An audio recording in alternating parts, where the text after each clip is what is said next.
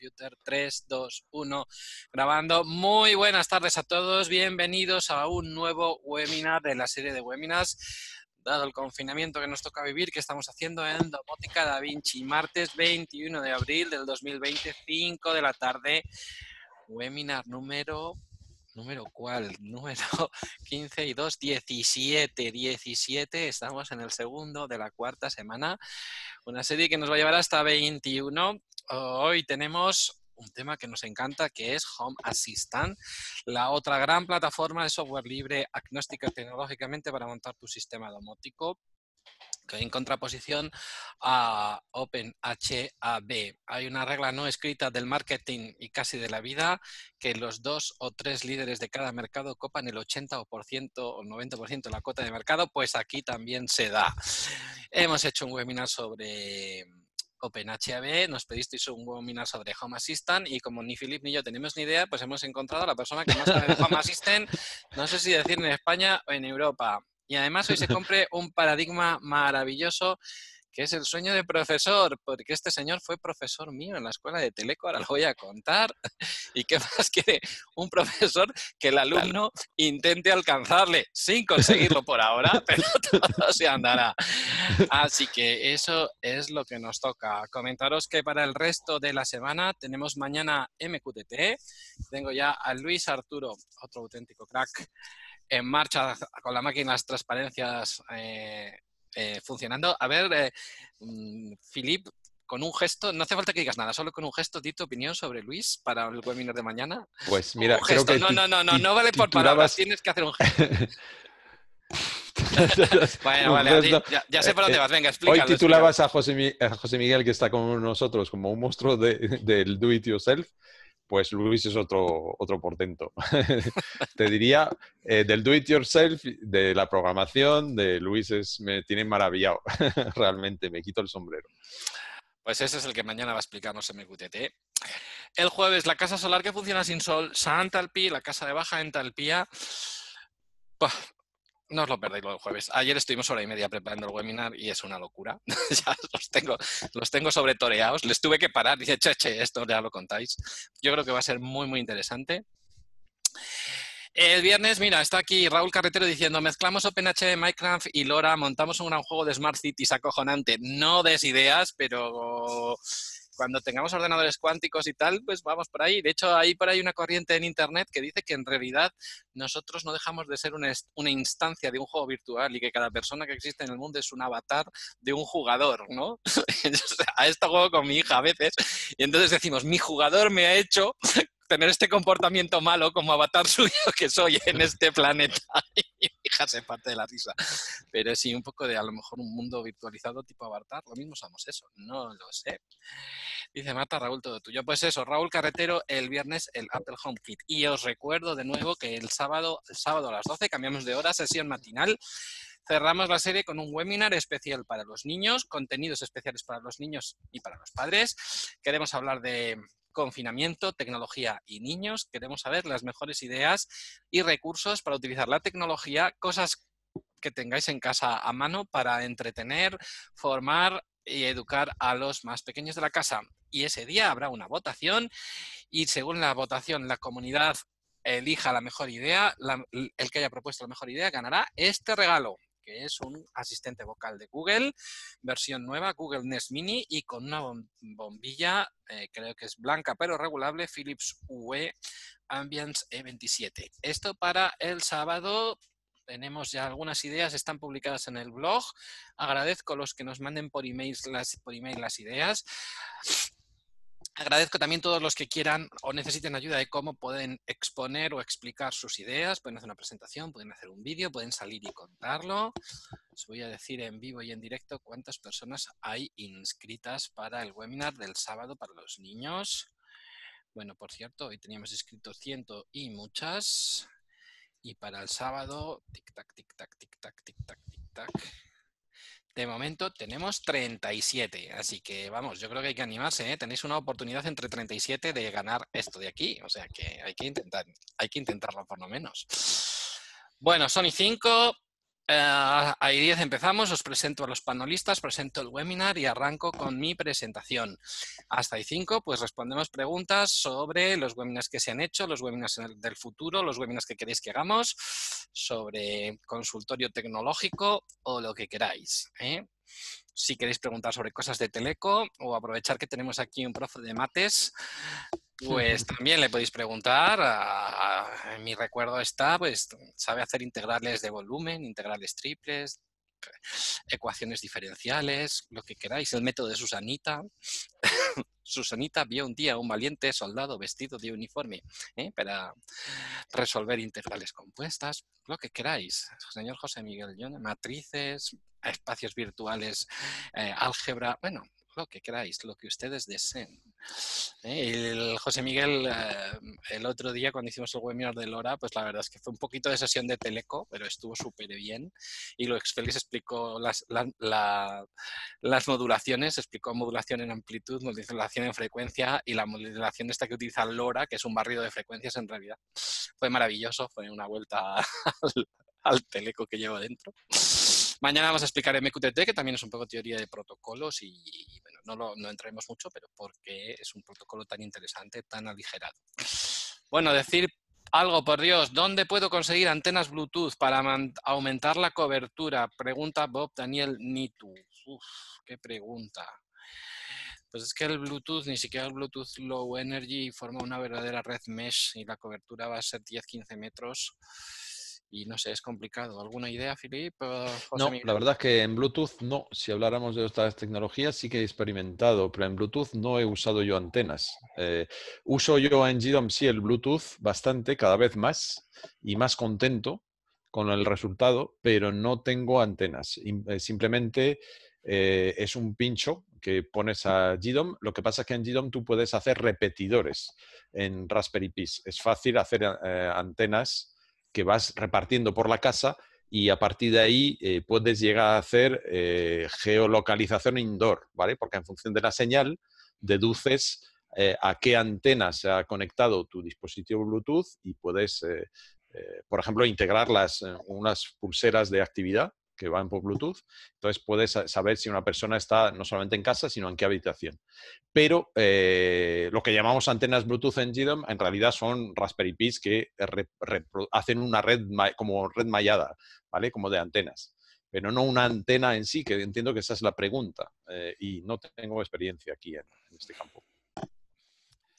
Muy bien. Respondo también una cosa de ayer. En el webinar de ayer hablamos de los dispositivos WIDOM y hablamos del Multisensor Room Controller, que es este que tengo aquí, que es un dispositivo Wi-Fi, Z-Wave y tiene dos otras funcionalidades muy interesantes. Tiene sensor de luminosidad, de sonido, de temperatura y de humedad. Me preguntaste si se podía meter como secundario en el, en el Edomus. Lo he metido como secundario en el Edomus y se ha aprendido el Home ID y he tenido un número de nodo, pero no he conseguido que se aprenda todos los dispositivos. Así que de momento no ha sido un éxito utilizarlo como secundario del Edomus. Lo voy a probar como secundario del, del GDOM. Lo que pasa es que mi GDOM está de secundario del Edomus y, meterlo como secundario del secundario me está dando problemas. Pero bueno, todo se aprende. A ver si Filip me consigue que lo hagamos. Esto próximamente en sus pantallas haré un vídeo. ¿Algún sensor de humedad? ¿Algún sensor de humedad para exterior en el jardín en LoRaWAN para iniciarme junto al gateway de Microtic? Hay una empresa extremeña que hace dispositivos LoRaWAN. No recuerdo ahora eh, el nombre de esa empresa, Javier, pero eh, prometo buscarla y decirlo por aquí o creo que tú puedes escribirme directamente y te lo diré, ¿vale? Siento no recordar, pero la memoria me falla, pero es una empresa extremeña, tiene muchos dispositivos LoRa y si no recuerdo mal, alguno de humedad sí tiene, ¿vale? Y que se puede eh, cambiar el firmware para que sea compatible. Entiendo que eh, cuando hablas de LoRaWAN, eh, hablas de TTN, entiendo, si te has comprado, bueno, no tiene por qué ser, pero entiendo que estás experimentando con, con TTN y entonces podrías cambiarle el firmware. De hecho, algunos dispositivos de, lo que ven, de los que vende esa empresa, Extremeña, si no recuerdo mal, te facilitan el firmware para TTN. Más preguntas. Aquí hay una pregunta de Sergio Balbuena que dice, tengo el sensor de batería del Android de mi mujer, será del móvil, que lleva varios días que no me muestra la info en Home Assistant. Se ha quedado en 1%. ¿Qué solución hay? Reinstalar la app móvil. Bueno, pues mira, esto directamente para el señor José Miguel que se estrene. Sí, bueno, no tengo, no tengo Android. Eh, lo que sí ocurre es que la, aplicación móvil del Home Assistant, el tema de la, información del, dispositivo, la localización y demás, no la actualiza automáticamente. Hay que forzarla o únicamente cuando hay un cambio. Esto por lo menos en, en iOS. En Android no lo sé, pero supongo que el problema puede ser eso. Puede ser eso. Bueno, nos hemos pasado de 10, vamos a empezar. Muy buenas tardes a todos. Día 10 y 21, perdón, 21, martes 21 de abril del 20, 20, 21 de abril del 2025 y 11 de la tarde. Y es un placer para mí presentar el webinar de hoy sobre Home Assistant, la plataforma mm, de software libre escrita en Python, eh, bueno, pues que es una alternativa fenomenal para montarse un sistema domótico uno mismo, una plataforma agnóstica tecnológicamente, no se casa con una tecnología, una, una plataforma focalizada en la seguridad, en la privacidad, no dependiente de la nube y con unos, eh, un potencial inmenso y unos resultados maravillosos. Mm, tiene su curva de aprendizaje, que quizá es un poco el punto malo, y tiene su puntos muy, muy fuertes. Les habla José Miguel Rubio Varas, conocido por Chemi de la empresa domótica Da Vinci y hoy me acompañan en este webinar el señor Philippe Rochet de PR Domótica y el foro Domótica Doméstica, conocido de todos ustedes, madrileño de adopción, aunque es francés, nacido en Marsella, criado en Lyon de profesión en realidad traductor, pero apasionado de las nuevas tecnologías, blogger, podcaster, youtuber, friki hasta las entrañas. Philip saluda. Y amigo y colaborador. Hola a todos. Un enorme placer contar contigo. Y arriba a la izquierda, hablando desde su preciosa casa, desde las afueras de Madrid también, igual que Filip, el señor José Miguel Goñi Menoyo. Señor José Miguel Goñi Menoyo es profesor en la Universidad Politécnica de Madrid, en concreto en la Escuela Técnica Superior de Ingenieros de Telecomunicación, donde yo estudié. Así que todo lo que diga hoy mal y todo lo que me equivoque se lo voy a echar la culpa a los profesores que no me enseñaron, entre ellos este señor. en el lado positivo, decir pues que es para mí un enorme placer que después de haber cursado una carrera tan difícil como Teleco, con un nivel de exigencia tan alto y unos profesores de tan altísimo nivel, pues los puntos se unan y los puntos confluyan y nuestro hobby y nuestra profesión tanto en el caso de José Miguel como en el mío, pues las telecomunicaciones y la domótica nos han llevado a que ya tuvimos una reunión en las navidades del 2015 cuando le empezaba, cuando estaba valorando comprar su primer Edomus y empezaba a hacer sus pinitos con el Z-Wave hasta la maravilla que tiene el montada en su casa y lo que ha llegado a hacer con Home Assistant, entre otras cosas, porque no os he dicho que llegó un punto donde ya el Edomus se le quedaba corto y se daba contra un muro de hormigón y quería hacer más.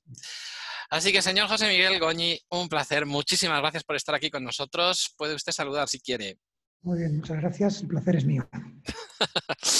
bueno, Déjame, déjame hacer, decir una cosa para los usuarios de Domus que eh, han podido integrar por fin su sistema de aire acondicionado por conductos.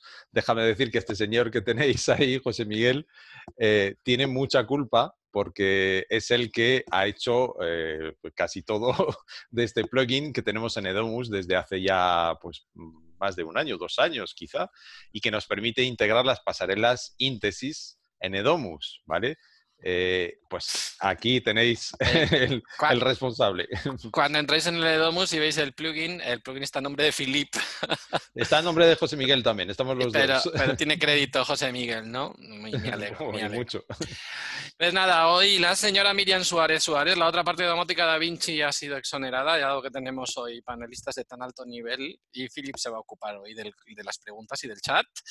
Así que me ha cedido amablemente esto y hemos cambiado el setup y bueno, pues aquí me ha puesto Miriam un Da Vinci ¿eh? y esta era la idea de mi setup para hoy, pero no me apetecía que todo el vídeo estuvierais ahí viendo la parte del hombre de Vitruvio este central, así que lo vamos a poner así, de, de todas maneras, esto para la temática de otro día. Y nada, sin más ni más, empezamos. Comparto mi pantalla, comparto la presentación que tengo preparada para hoy. La pongo en pantalla completa, full screen. Así que, Philip, confírmame que veis todo bien y que me escucháis. Vemos la presentación, todo correcto, te escuchamos bien. Así que, Philip, empiezo navegación. Estoy en tus manos para que me detengas si no se me oye, si no se ve algo, para que me digas si hay una pregunta Perfecto. interesante Vale. y lo que tú quieras. Voy, voy a pedir que si hay preguntas, eh, los asistentes los pongan en el bloque de preguntas, ¿vale? Y usemos el chat pues para otras cosas, pero preguntas allí en el bloque de preguntas, así será más fácil luego eh, canalizarlas. Por lo demás, adelante. Muchas gracias. Bueno, pues lo que nos ocupa hoy es eh, Home Assistant, eh, como he dicho, un software eh, que, bueno, me ha parecido interesante leer por ahí que sus focos, ay, porque esto no se me pone para arriba hoy, quiero ponerlo arriba, aquí me molesta un poco. Ups, no quiere. Si nos tapa un poco la... mm. Ahí mejor, ¿no? Sí. Bueno, da igual. Bueno, pues foco agnóstico tecnológicamente, como he dicho, eh, control local y foco en la privacidad, ¿vale? Todo está en el server que montes y, bueno, pues mucho foco en la eh, privacidad. Ahí tenéis la página web, eh, homeassistant.io y, y bueno, pues la página web de, de inicio donde podéis encontrar pues todas estas secciones y todas estas mm, apartados. Bueno, algunas de las características, ya le he dicho, plataforma tecnológicamente agnóstica. Si mañana alguien inventa una super tecnología o un super protocolo que arrase, pues lo podremos incorporar sin más ni más con un plugin.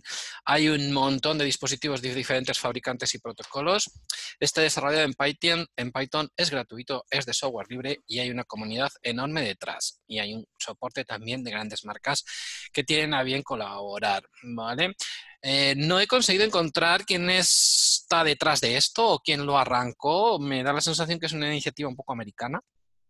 Pero lo siento mucho, no lo he conseguido saber. No sé si vosotros lo sabéis, José Miguel, la- si Sí, tiene padres sí. fundadores o, o dónde es el origen, porque sí que sé que OpenHB es alemán y hay dos o tres personas que están en el origen y que están desarrollando la parte 3 y que hacen sus cosas, pero esto no, no lo he visto. Yo lo que he visto también es alemán. El, el principal desarrollador que escribe ahí en el GitHub, en, los, en los- las comunicaciones, es alemán. No recuerdo mismo el, el nombre. Mm. Muy bien. Y para mí la fuente de inspiración es este chico que se llama Ben, que es holandés y creo que vive en Estados Unidos y que tiene unos vídeos maravillosos. Eh, él en realidad es ingeniero eh, de biotecnología y tiene su trabajo y su vida y su mujer y su perro y su hijo, pero hace muy buenos vídeos y es el que a mí me puso en los raíles y fue mi gran inspiración. Mm, en general en, en, en lo que es eh, usos y configuraciones, instalaciones y cas- casos de uso, integraciones con, con Home Assistant y en particular como youtuber también me encantan sus vídeos y su punto canalla que tienen ellos y bueno, pues os animo a buscarle y a ver su- sus vídeos. Totalmente. Bueno, pues la primera transparencia para generar un poco de polémica es pues eso, ¿no? Como, como en todos los mercados, como todos los sistemas que se aprecian, pues tiene que tener su némesis o su antagonista o su opositor o algo con lo que compararnos. Hemos hecho un webinar sobre OpenHAB. El otro día nos decía mm, Félix, ¿cómo es? Juan Félix, Juan Félix, sí. Juan Félix, que él hizo la integración eh, de LoRa con OpenHB porque manejaba más Java y mucha gente prefiere OpenHB y prefiere Java y prefiere los bindings y las posibilidades que tiene OpenHB y los interfaces quizá un poco más bonitos. ¿eh? Pero muchos otros me dicen, no, pero Java, Chemi, esto Java está ya muy pasado, necesitas, para hacer un Hello World, necesitas 20 líneas de código, que decía una persona que aprecio mucho esta mañana. El, el Java, pues es un elefante muy lento y hoy el mundo lo mueve Python. Y Home Assistant es un poquitín más moderno que OpenHB, pues se mueve en Python.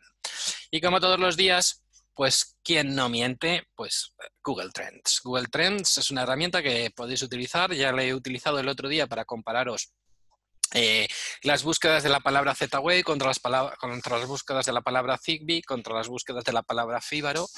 Pues aquí he hecho una pequeña comparativa y bueno, pues la goleada es absoluta desde el, ahí lo veis, finales del 2017-18 empieza a remontar Home Assistant como software y tiene bastante más búsquedas y bastante más dinamismo que OpenHB. Ah, sobre, sobre gustos y opiniones no podemos discutir. Me gusta más uno, la interfaz de otro, me gusta más Java, me gusta más Python. Pero sobre esto se puede discutir poco. La popularidad de Home Assistant a día de hoy es muy creciente y mayor que la de OpenHB y esta gráfica mm, así lo confirma. Lo siento, pero es así sobre cómo instalamos esto y qué opciones tenemos. Uy, mira el perro. Hola.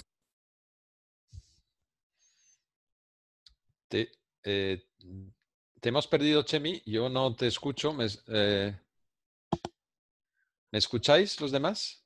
Sí, sí. ah, vale. Tú, tú, también, José Miguel. Vale. Chemi. Vale, vale. Vale, pues vamos a esperar porque la presentación mm, la hace él, entonces vamos a esperar unos segundos a que se reconecte. Si tenéis alguna pregunta sobre esta primera parte, yo voy a aprovechar este, este corte, eh, José Miguel, para preguntarte, porque yo sé que antes de Domus tenías un sistema domótico que, si no me equivoco, era Honeywell. Correcto. después te mm, pasaste a Edomus eh, explícanos un poco e, ese paso y finalmente llegas a, Home Assistant. ¿Cómo, ha sido eso? Sí, bueno, el primer paso fue, yo tenía un sistema de Honeywell que se llama Hometronic del año 2003 o 2004.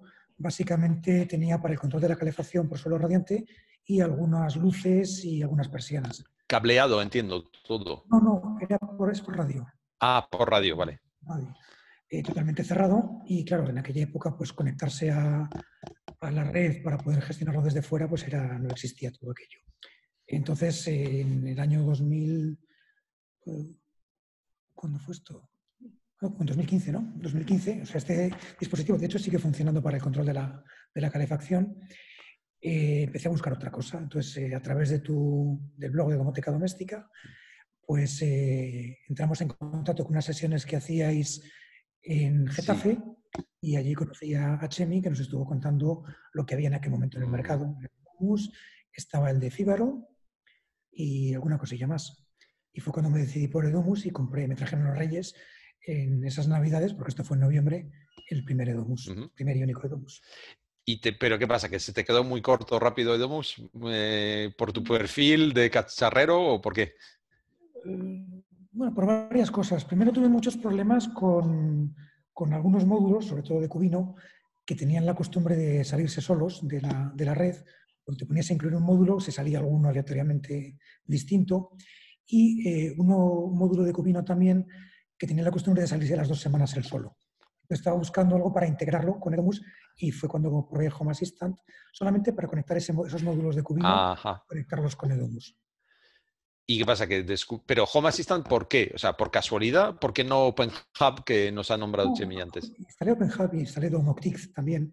Ah. Este, y fue el que más me convenció. El que más te convenció. ¿Pero por qué? ¿Por, ¿Porque es Python y te, era más cómodo o porque te convenció más y ya está?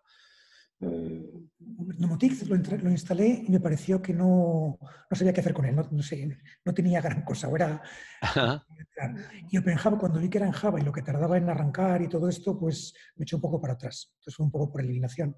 Fue vale. de los tres. Perfecto. Bueno, José Miguel, ¿estás de vuelta? Chemi, ¿Eh? sí, sí. Chemi, ¿estás de vuelta? Si quieres seguir con la presentación. Seguimos no, tener No te oímos, Chemi. No sé si es tu micro. Eh, te vemos esta vez, por lo tanto, parece que funciona la comunicación, pero no te oímos. No. algo se ha roto, sí. O tu micro, o tu... Pero no te oímos. Los demás no lo oís tampoco, me imagino, ¿no? Vale. Vale. Bueno, te sigo... ¿Sí, Chemi? ¿Estás ya de vuelta? No. No. Vale. Te sigo preguntando, José Miguel. Es un mundo eh, entre Edomus, entiendo, y Home Assistant. Quiero decir, no tiene vuelta atrás. Edomus lo sigues teniendo, pero o, lo has abandonado o, ¿qué, pasa? No, no, lo, sigo teniendo. Hola, ¿me oís de vuelta? Sí, ahora sí. Sí. Vale, ha sido, ha sido el perro, ¿eh? que me ha venido a ver y me ha desconectado el USB de los cascos. Impresionante. Vale, termino con una pregunta que Mira, le aquí, aquí Sergio Balbueno lo, lo ha colado. No se le escuche desde que ha llegado el perro. ha sido el perro el que ha pisado el cable. Me encanta esto. Qué te, preguntaba José Miguel y terminamos eh, y seguimos. Eh, no tiene vuelta, eh, o sea, sigues con el Edomus. Te sigue. Sí, lo tengo en la, en la vivienda principal que tengo, es donde tengo Edomus todavía. Vale. Tengo una instalación de Home Assistant complementaria. Complementaria. Un de cubino que no puedo tener porque se sale. Mm, vale, vale. Y en esta vivienda que estamos viendo, ¿tienes Home Assistant exclusivamente? Todo, Home Assistant, sí. Todo, perfecto. Bueno, Chemi, cuando quieras pues, ya. Si, me oís bien, sigo. Tenemos aquí a una persona que ha levantado la mano, Daniel Díaz. Si realmente ha levantado la mano, le dejamos hablar. Si no, pues lo paramos. Para vuestra información, 77 más 3, 80 personas escuchando. Y vuelvo a compartir mi presentación. Filip, te he mandado un link por si la tienes que usar tú. Vale. Bueno, para instalar esto, ¿veis mi pantalla, pantalla completa bien? Bueno, pues aquí empieza un poco la locura y a ver si podemos conseguir un poco de orden. Básicamente, podéis entender todos Básicamente podéis entender todos que esto es un software. Entonces, nada, necesito un sistema operativo y sobre el sistema operativo monto un software. Lo que pasa es que como tiene su complejidad la instalación, pues nos dan distribuciones ya preparadas y, esas pues tienen diferentes nombres. Lo vamos a ver ahora. Entonces, pues bueno, primera opción, el sistema operativo y el software sin más. O bien, ahora hay una moda muy extendida que es hacer un Docker. Yo no soy ningún experto en Docker, pero lo que quiero entender que Docker o Doc Mm, la traducción la que podríamos hacer es como una suerte de contenedor o sitio aislado dentro del sistema operativo donde instalamos esto para que si hay algún problema, sea de seguridad o de ah, sobrecargar el sistema o lo que sea, no afecte al resto del sistema. Entonces, la primera opción sería, pues simplemente cogemos un sistema operativo, incluso en Windows, y a partir de ahí le, instalamos el software de Home Assistant, como instalaríamos cualquier tipo de software. Lo habitual es instalar una distribución de Linux, la que más os guste, eh, pues Debian, Ubuntu, Red Hat, lo que queráis, y luego pues el Home Assistant encima como paquete o como aplicación, con toda la potencia, todo el control y toda la capacidad. Los que, se, los que saben más o está una máquina que hace varias cosas, pues pueden poner el Docker, crear un contenedor Docker y tenemos un control total y al mismo tiempo pues esta capa o esta funcionalidad de Home Assistant pues la tenemos eh, aislada. Y como os he dicho, pues bueno, nos intentan facilitar el trabajo, ¿vale? Y para facilitarnos el trabajo hay unas distribuciones que ya vienen hechas. Básicamente hay varias, pero las dos más importantes sería Hasbian, que es una distribución para Raspberry Pi. Es un Raspbian o a partir del, sistema operativo Linux Debian, el sistema operativo Debian adaptado para la Raspberry Pi, para este pequeño mini ordenador que, utilizamos muchas veces, muy económico, pues lo llaman Raspbian y el Home Assistant preparado ya con una distribución Linux de Debian, pues se llama Hasbian.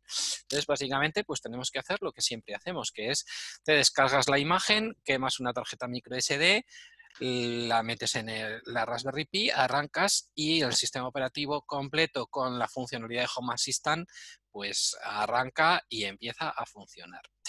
La otra funcionalidad sería hash.io, hash como abreviatura de Home Assistant, io pues de Internet Object Internet de las cosas, entiendo que es.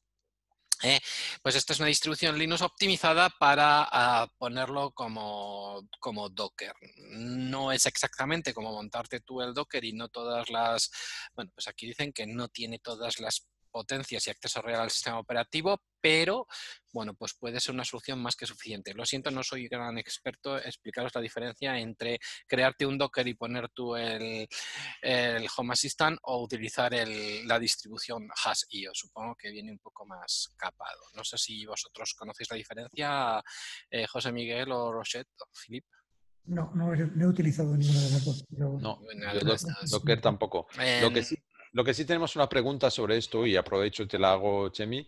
Eh, Miguel Ángel nos pregunta, eh, dice que él tenía entendido que Hasbian va a dejar de tener soporte de mantenimiento, si sabes algo de esto. Mm, no tengo ni idea, pero me extrañaría mucho porque lo lanzaron con gran ilusión y era el, el cascarón de proa, que dicen, el mascarón de proa, perdón, la, bandera, el buque insignia de esto. Es decir, bueno, la forma más fácil es con Hasbian. Mm, no lo sé, no, sé decir, pero me extrañaría mucho porque se supone que con pensaba que una Raspberry 4 puedes montarte un OpenHB súper potente y súper barato.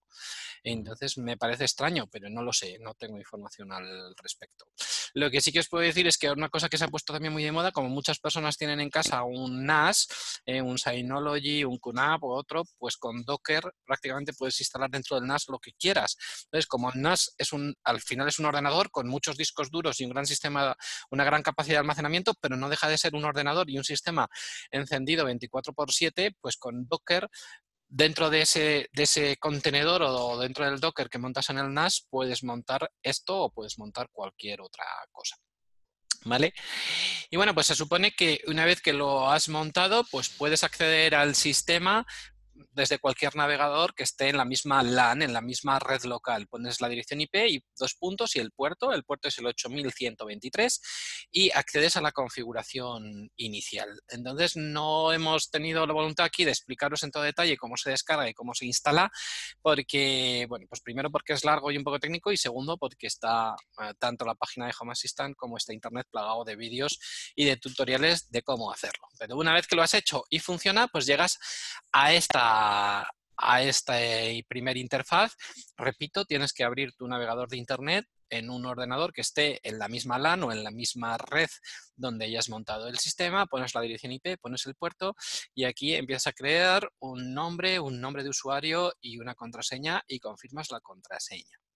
te, hago un, inciso, eh, Chemi, y te, interrumpo, te pido disculpas, pero eh, hace poco he visto una empresa em, incipiente, naciente, que ofrece un sistema domótico basado en Home Assistant. Es decir, que te vende un hardware preparado con Home Assistant, ¿vale? no recuerdo el nombre, pero por ahí está es, Es normal que surjan iniciativas. Yo con, sí, en el, otro lado, en OpenHB, también hay iniciativas en Alemania de emprendedores que quieren vender una caja preparada, preparada pero tiene, tiene sentido. Y tú y yo, como nos manta a la cabeza, pues a lo mejor también lo haríamos si nos pusiéramos a ello, ¿no? Entonces, bueno, pues después de esta primera pantalla, pues podéis hacer una configuración inicial básica, ponerle un nombre a vuestro sistema, ponerle una zona horaria, ponerle la altitud sobre el nivel del mar, el sistema métrico, si el imperial, Fahrenheit, libras, tal, o Celsius y kilos. Y bueno, pues en la siguiente pantalla puedes empezar a pedirle al sistema que descubra a los sospechosos habituales. El sistema viene configurado para que, bueno, pues ya está vivo, está funcionando, tiene su base de datos, tiene sus tal, y pues de serie viene ya preparado para decir, bueno, pues voy a empezar a buscar por ahí si tienes unas luces Philips UE, si tienes un algo de HomeKit, si tienes un algo de Google Home o parecidos, o si tienes un Arduino con Wi-Fi y te lo voy a intentar encontrar. ¿Vale? Y una vez hecho esto, pues, ah, pues nada, esta es la pantalla un poco inicial que, saldría. ¿eh? Pues cuando lo habéis conseguido, pues esta es la pantalla después de la configuración inicial. Y esto pues nos llevaría un poco al interfase de, Home Assistant. Repito que el interfaz ah, está basado en web, entonces tienes que poner tu, en el navegador, la dirección IP y el puerto y verías este interfaz. Aquí, bueno, técnicamente algún detalle está hecho de una manera que, pues como casi todos ya las páginas web que vemos, pues eh, permite, le permite ser adaptativo y, adaptarse al dispositivo desde el que te conectas y te permite ah, actualizar los valores de los sensores o de los sistemas en tiempo real sin tener que darle a recargar la página. Entonces, bueno, pues aquí tengo, ellos promueven un, una página de, demo, si queréis le echamos un vistacillo rápido de pues, una casa completa montada con, este sistema, ¿vale? Si paro de compartir mi pantalla, ¿eh? me veis aquí ahora la cara otra vez, ¿no? Sí. pues puedo compartir, por ejemplo, por ejemplo, por ejemplo, a ver si puedo compartir aquí, share, Ahí veis un Home Assistant. Sí, lo vemos. ¿Veis? Pues este, este es el que yo tengo aquí montado en mi ordenador. ¿Vale? Pues simplemente le pongo, yo lo tengo en el iMac, lo tengo corriendo en, eh, lo instalé en Macintosh, si pongo la IP y pongo el, el, puerto, la IP del Mac y el puerto 8123, pues aquí puedo intentar entrar y ver el, y ver el mío. A ver si me acuerdo de la contraseña. Parece que sí. Y que visto un poco cómo se ve el, el, interfaz. Yo no tengo gran cosa. Aquí está el usuario. Aquí, bueno, tengo algo de... Mm, algo de, de monitorización del propio Mac y algo de monitorización del Synology que tengo y aquí el sol. Aquí pues sí que tengo conectado, no sé si lo oís, si le doy, suena un poquito, el Google Home que aquí hay en la misma LAN, aquí hay la información del tiempo y algunas cosas, algunas páginas más que, que, me he creado. Aquí intenté hacer algo complex. Aquí pues lo tengo conectado al Synology, me dice la memoria libre y el uso de la red y la CPU del Synology. ¿Es, es esta una interfaz autoconstruida? Es decir, según vas añadiendo dispositivos. Mm, Eh, ¿se, va, ¿se, va haciendo sola o, o es Yo- un diseño puro tuyo? No, yo no he hecho nada especial. Simplemente lo vamos a ver ahora después. Bueno, esto está bastante bien, el history es bastante completo. Tú simplemente vienes aquí, lo vamos a ver ahora después. Lo- una vez que llegas a esta pantalla, vas a configuración y en configuración aquí vas a integrations y aquí tienes ya las posibilidades de ir integrando, de ir integrando cosas de manera más o menos automatizada, ¿vale? Y si no, lo vamos a ver también después, pues puedes ir a, a la página de Home Assistant. Eh, si vas a la página de Home Assistant original, cuidado que viene el perro otra vez, se va a cortar de nuevo. Cholo. No, tengo. Bueno, pues aquí es la página de inicio que te explica un poco cómo empezar. El Getting Started este te explica cómo empezar y lo que acabo de explicar. Y aquí en Integrations, pues veis que tenemos, bueno, aquí están promovidos los plugins más importantes, pero aquí hay plugins como para una boda, ¿vale? En fin, la lista es inmensa y de nuevo otro signo de que esto goza de muy buena salud es que yo miro esto y crece bastante deprisa y más deprisa que los bindings que explicamos en, en OpenHAB. Y si os fijáis aquí, los sospechosos habituales para instalarlo primero, pues cosas de las que hemos hablado, y FTT, MQTT, que vamos a hablar mañana, Media Server Plex, que nos encanta, puedes pincharlo al SmartThings, al Sonos, por supuesto Zigbee, Z-Wave, las Philips Hue. Estos son los sospechosos habituales. Entonces, sí, esto es una interfaz que yo no he hecho nada, salvo aquí ir añadiendo estas páginas. Y sobre las páginas ir poniendo estos paneles. Y aquí en Configuration, pues he ido añadiendo automatizaciones, ¿vale? Salvo que si no son de estas automáticas, tienes que hacerlo por código con estos deditos que nos va a enseñar después eh, José Miguel, ¿vale? Y entonces ahí sí que hay que editar texto y tocar código. Mm, No es ni bueno, ni malo, ni regular, pero bueno, pues...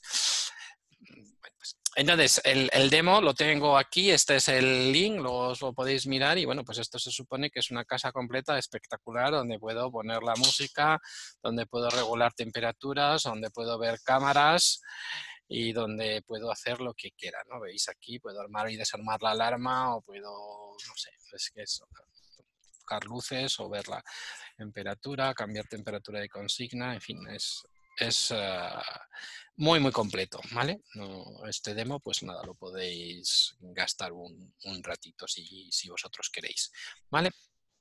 Bueno, pues este sería un poco el interfaz. Mira, si comparto mi pantalla, en vez de compartir el navegador, comparto la pantalla, mm, esta, el terminal. ¿Veis ahí mi terminal? Lo vemos. Eh, pues nada, pues por línea de comando, pues aquí hay que entrar y, por ejemplo, cuando, cuando quieres añadir cosas, tal, pues está bastante bien documentado cómo se hace, eh, pero tienes que andar tocando, por ejemplo, pues este fichero, ¿no? Tienes que andar ahí tocando y añadiendo, y añadiendo cosas. ¿eh? Por ejemplo, aquí, pues luego lo voy a explicar un poco, pero aquí le hago que me haga una notificación por IFTT de que el Home Assistant está arrancando con el iMac. Cada vez que el iMac se reinicia porque se va la luz o lo que sea, tengo una notificación en IFTT y en IFTT lo, conozco a, lo conecto a Telegram y me lo dice por, por Telegram. Bueno, pues, Pero esa es la única vía que tienes de hacer esa interacción con IFTTT, eh, por línea de comandos o eh, a, día de, a, día de, hoy sí, hay que meterlo por aquí, por línea de comando. Eh, vale. Pero los que lo hacen encantados, hasta donde yo sé, lo vamos a ver. Acaban de, sacar, acaban de salir 25 personas de la sala, que lo sepas cuando hemos dicho esto. Es broma, pero... Ah, eh, mira, tengo una captura después, y José Miguel ya nos lo había dicho, tengo una captura después. Cuando estuve mirando la, la app, la app para móvil, hay un comentario sobre un usuario y me ha parecido tan chulo que lo he capturado y os lo, voy a poner, así que cuando vean eso los 25 volverán. Bueno, ¿qué tal la experiencia de compartir el terminal de texto? Eh? ¿Bien? Bien, bien, también tengo que repetir una cosa que bueno, muchas personas que están aquí a lo mejor no están interesadas en OpenHAB o en Home Assistant o en esto, ah, pero como como herramienta de formación y de entrenamiento, oh, también tengo que decir que sirve muy bien en el sentido de que a mí me ha permitido desarrollar unas capacidades y unos conocimientos transversales de Linux, de programación, de plugins, que sirven para esto y sirven para muchos otros. Y repito que como profesional de la domótica, pues muchas veces cuando toco, toco sistemas comerciales y sistemas hechos, te los dan con celofán, te los dan también con, con puertas cerradas y con cajas fuertes donde no puedes meter la mano, pero entiendes cómo lo han hecho, entiendes por qué funcionan las cosas, encuentras puertas de atrás y entrenarse con esto es bastante, bastante interesante en ese sentido, ¿vale? Bueno, pues dicho todo esto, si vuelvo a compartir mi eh, presentación, a ver si esto funciona. Ahí, ¿veis mi presentación otra vez? La vemos, ahora sí. Vale, entonces este es el, interfaz web. Bueno, pues tenéis el interfaz de web de demo ya habéis visto un poco el mío. Entonces, como decía, bueno, pues si no queréis tocar código, no queréis, bueno, para, para empezar a hacer algo, pues lo primero que hay que ir es a configuración y dentro de configuración integraciones y te vienen una serie de integraciones que ya están hechas con interfaz de usuario gráfico, que no hay que tocar código y bueno, pues con estas vas a lo fácil. Aquí yo tengo que decir que mientras que en, en OpenHAB yo he intentado por todos los medios no tocar código y hacerlo por interfaz gráfico y en el 99% de los casos lo he conseguido, aquí me he tenido que bajar del caballo en la primera milla. En la primera milla llegué y dije, pues un Misero y FTP para carrascar a poner código. Pero en el otro lado tengo que decir que es muy fácil y está muy bien documentado. ¿eh? Tampoco hay que darle más, más vueltas, ¿vale?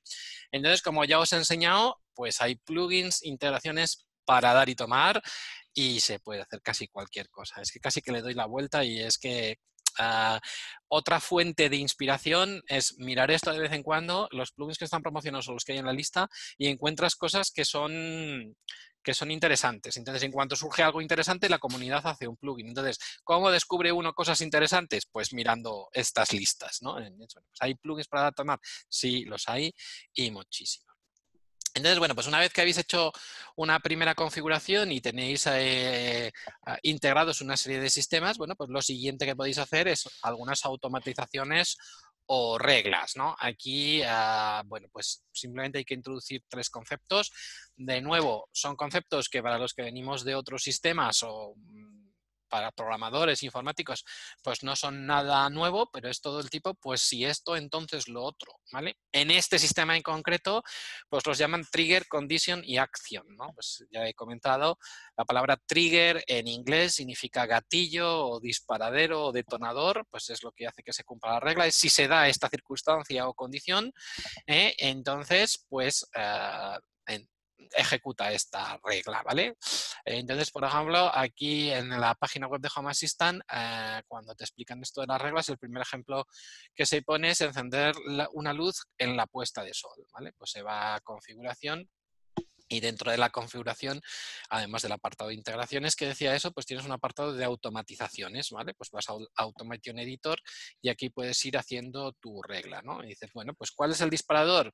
Pues que se ha puesto el sol, ¿no? Pues entonces lo llama eh, apaga las luces o enciende las luces, perdón, eh, en la puesta del sol. ¿Y cuál es el evento? Pues que el sol se pone.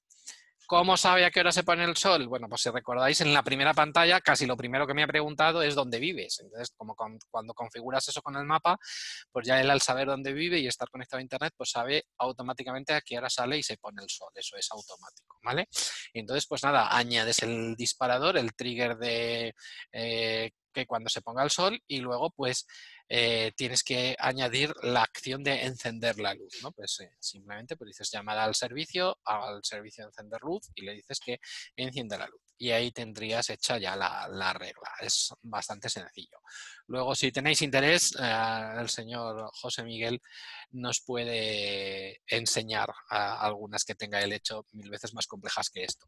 Otro ejemplo que se pone, pues se pueden hacer cosas de detección de presencia. Aquí no he entrado a, a los detalles, pero eh, instalando eh, las configuraciones adecuadas en los móviles, se puede hacer que tu plataforma de Home Assistant tenga geolocalizadas a ciertas personas. Sobre el mapa puedes definir ciertas áreas y puedes pintar en el mapa dónde están esas personas y puedes definir que si las personas entran o salen de ciertas áreas ocurran ciertas cosas y puedes programarlo, ¿vale? Esto que normalmente en otros sistemas lo hemos tenido, pero a veces es un poco desesperante porque no tienes toda la granularidad que quieras de las distancias, de eh, la geolocalización, también se han quejado de que puede gastar mucha batería.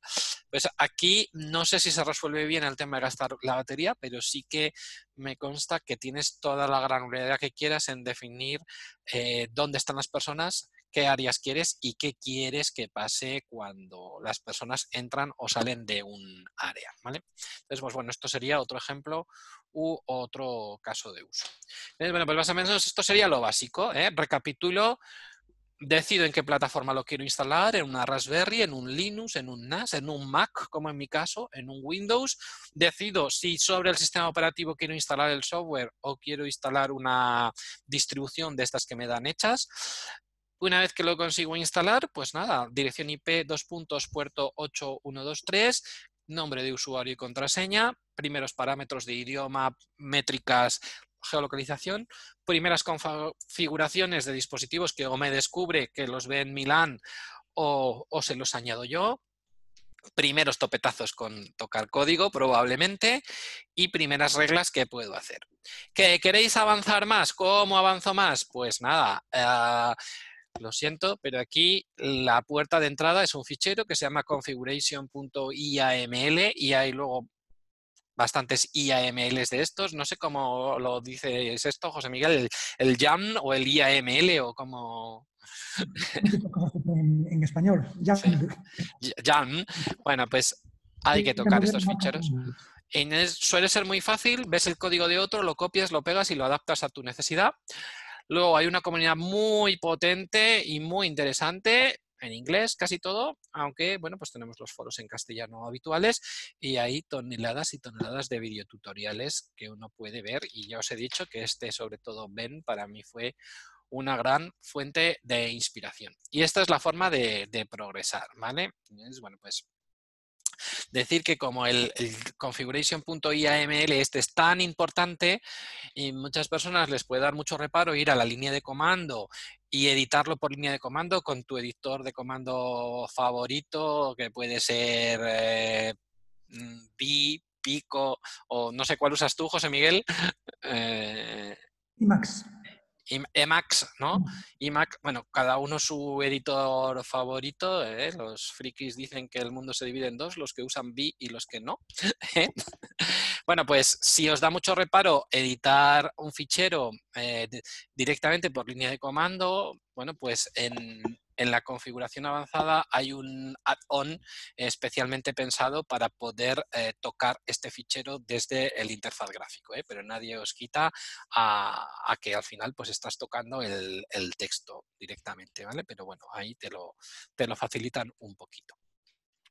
Y bueno, pues una vez hecho todo esto, mm, bueno, pues algunas de las funcionalidades adicionales, las servicios o los aderezos habituales que uno espera de esta plataforma. Ya he dicho que el foco de esta plataforma es la privacidad y la seguridad, mis datos son míos, no dependo de la nube, etcétera, etcétera.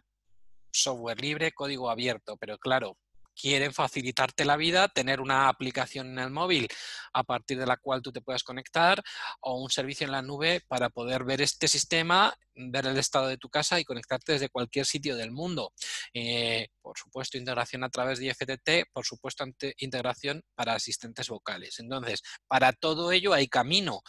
Hay caminos y sabes, si tú te montas una VPN contra tu casa y desde cualquier servicio, sitio del mundo te levantas la red privada virtual, la VPN, y te conectas a tu casa por red privada, estás como dentro, no necesitas nada de esto, lo ves.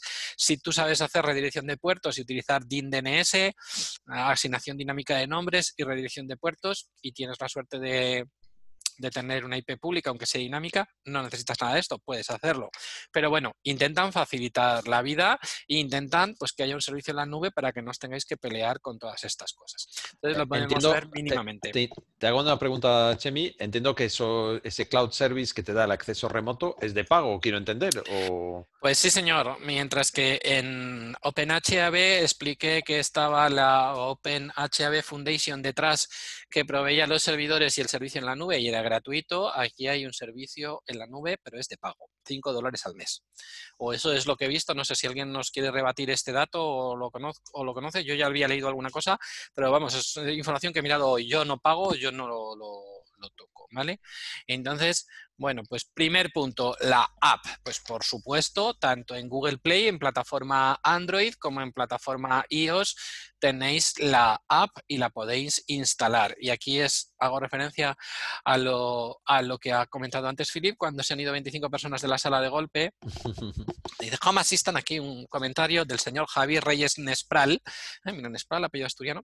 De Home Assistant no tiene rival es cierto que la curva de aprendizaje es muy pronunciada, pero una vez que empiezas a entender su funcionamiento y a picar algo de YALM, del config IAML, se hace muy intuitivo. Yo estoy enganchadísimo, las posibilidades son infinitas. Bueno, pues yo lo firmo esto. Curva pronunciada, pero una vez que pasas el escalón de subida, te subes a un caballo ganador y un caballo muy, muy, muy potente, ¿vale? Entonces, bueno, pues eh, este es el, estas son las aplicaciones.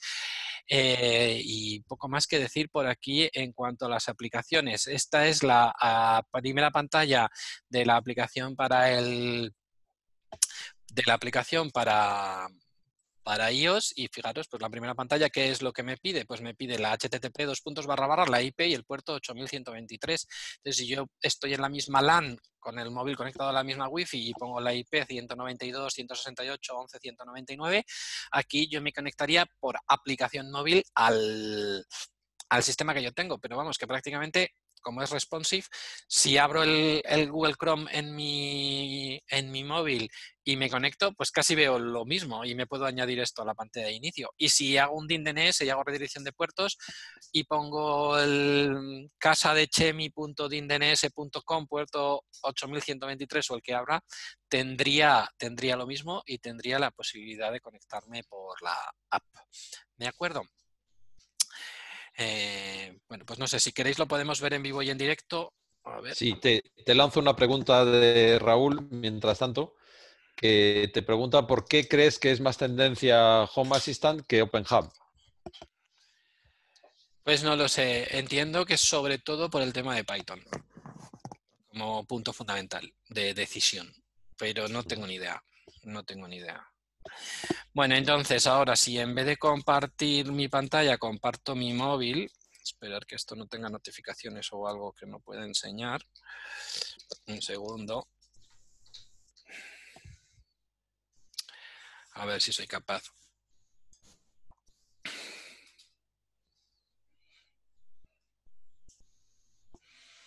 Bueno, Philip, ¿veis ahí mi móvil? Sí, ahora sí. ¿Veis? Entonces lo primero si yo cojo y abro un navegador cualquiera y veis aquí arriba he puesto la IP ¿eh? y veis pues que me pide el nombre de usuario y la contraseña y ahí pues... Eh, sí, porque estás en red local en este caso y vale, bien. Vale, vamos a probar a ver si me veis con teclear mi contraseña voy a tener que cambiar la contraseña de todos los sistemas. Vas, a tener que hacerlo. voy a tener que cambiar la contraseña de todos. Pero te has, equivocado en el username. Voy a tener que cambiar la contraseña de todos los sistemas del mundo mundial porque la habéis visto. No, no la voy a tener que cambiar. Esto estaba previsto. Ah. Si no editaré el vídeo.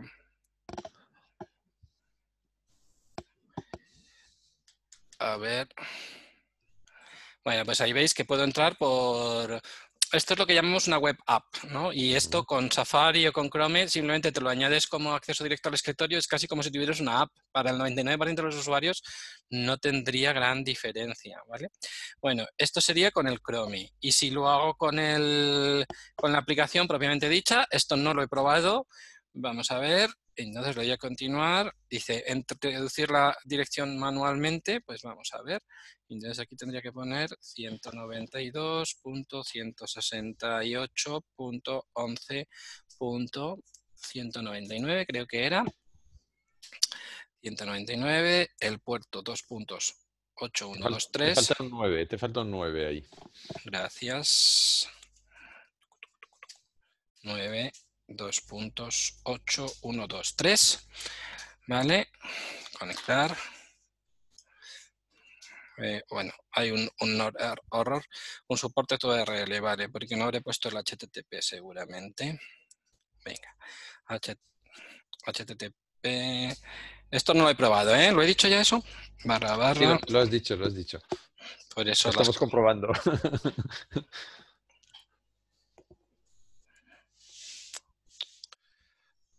ver, ahora, esto sí, conectar. Eh, bueno, no sé qué significa este use to, bueno, que vale, bien. Vale, bueno, y veis que se ve casi lo mismo. Ponemos el nombre de usuario. Vale. Bien puesto. Ponemos la contraseña.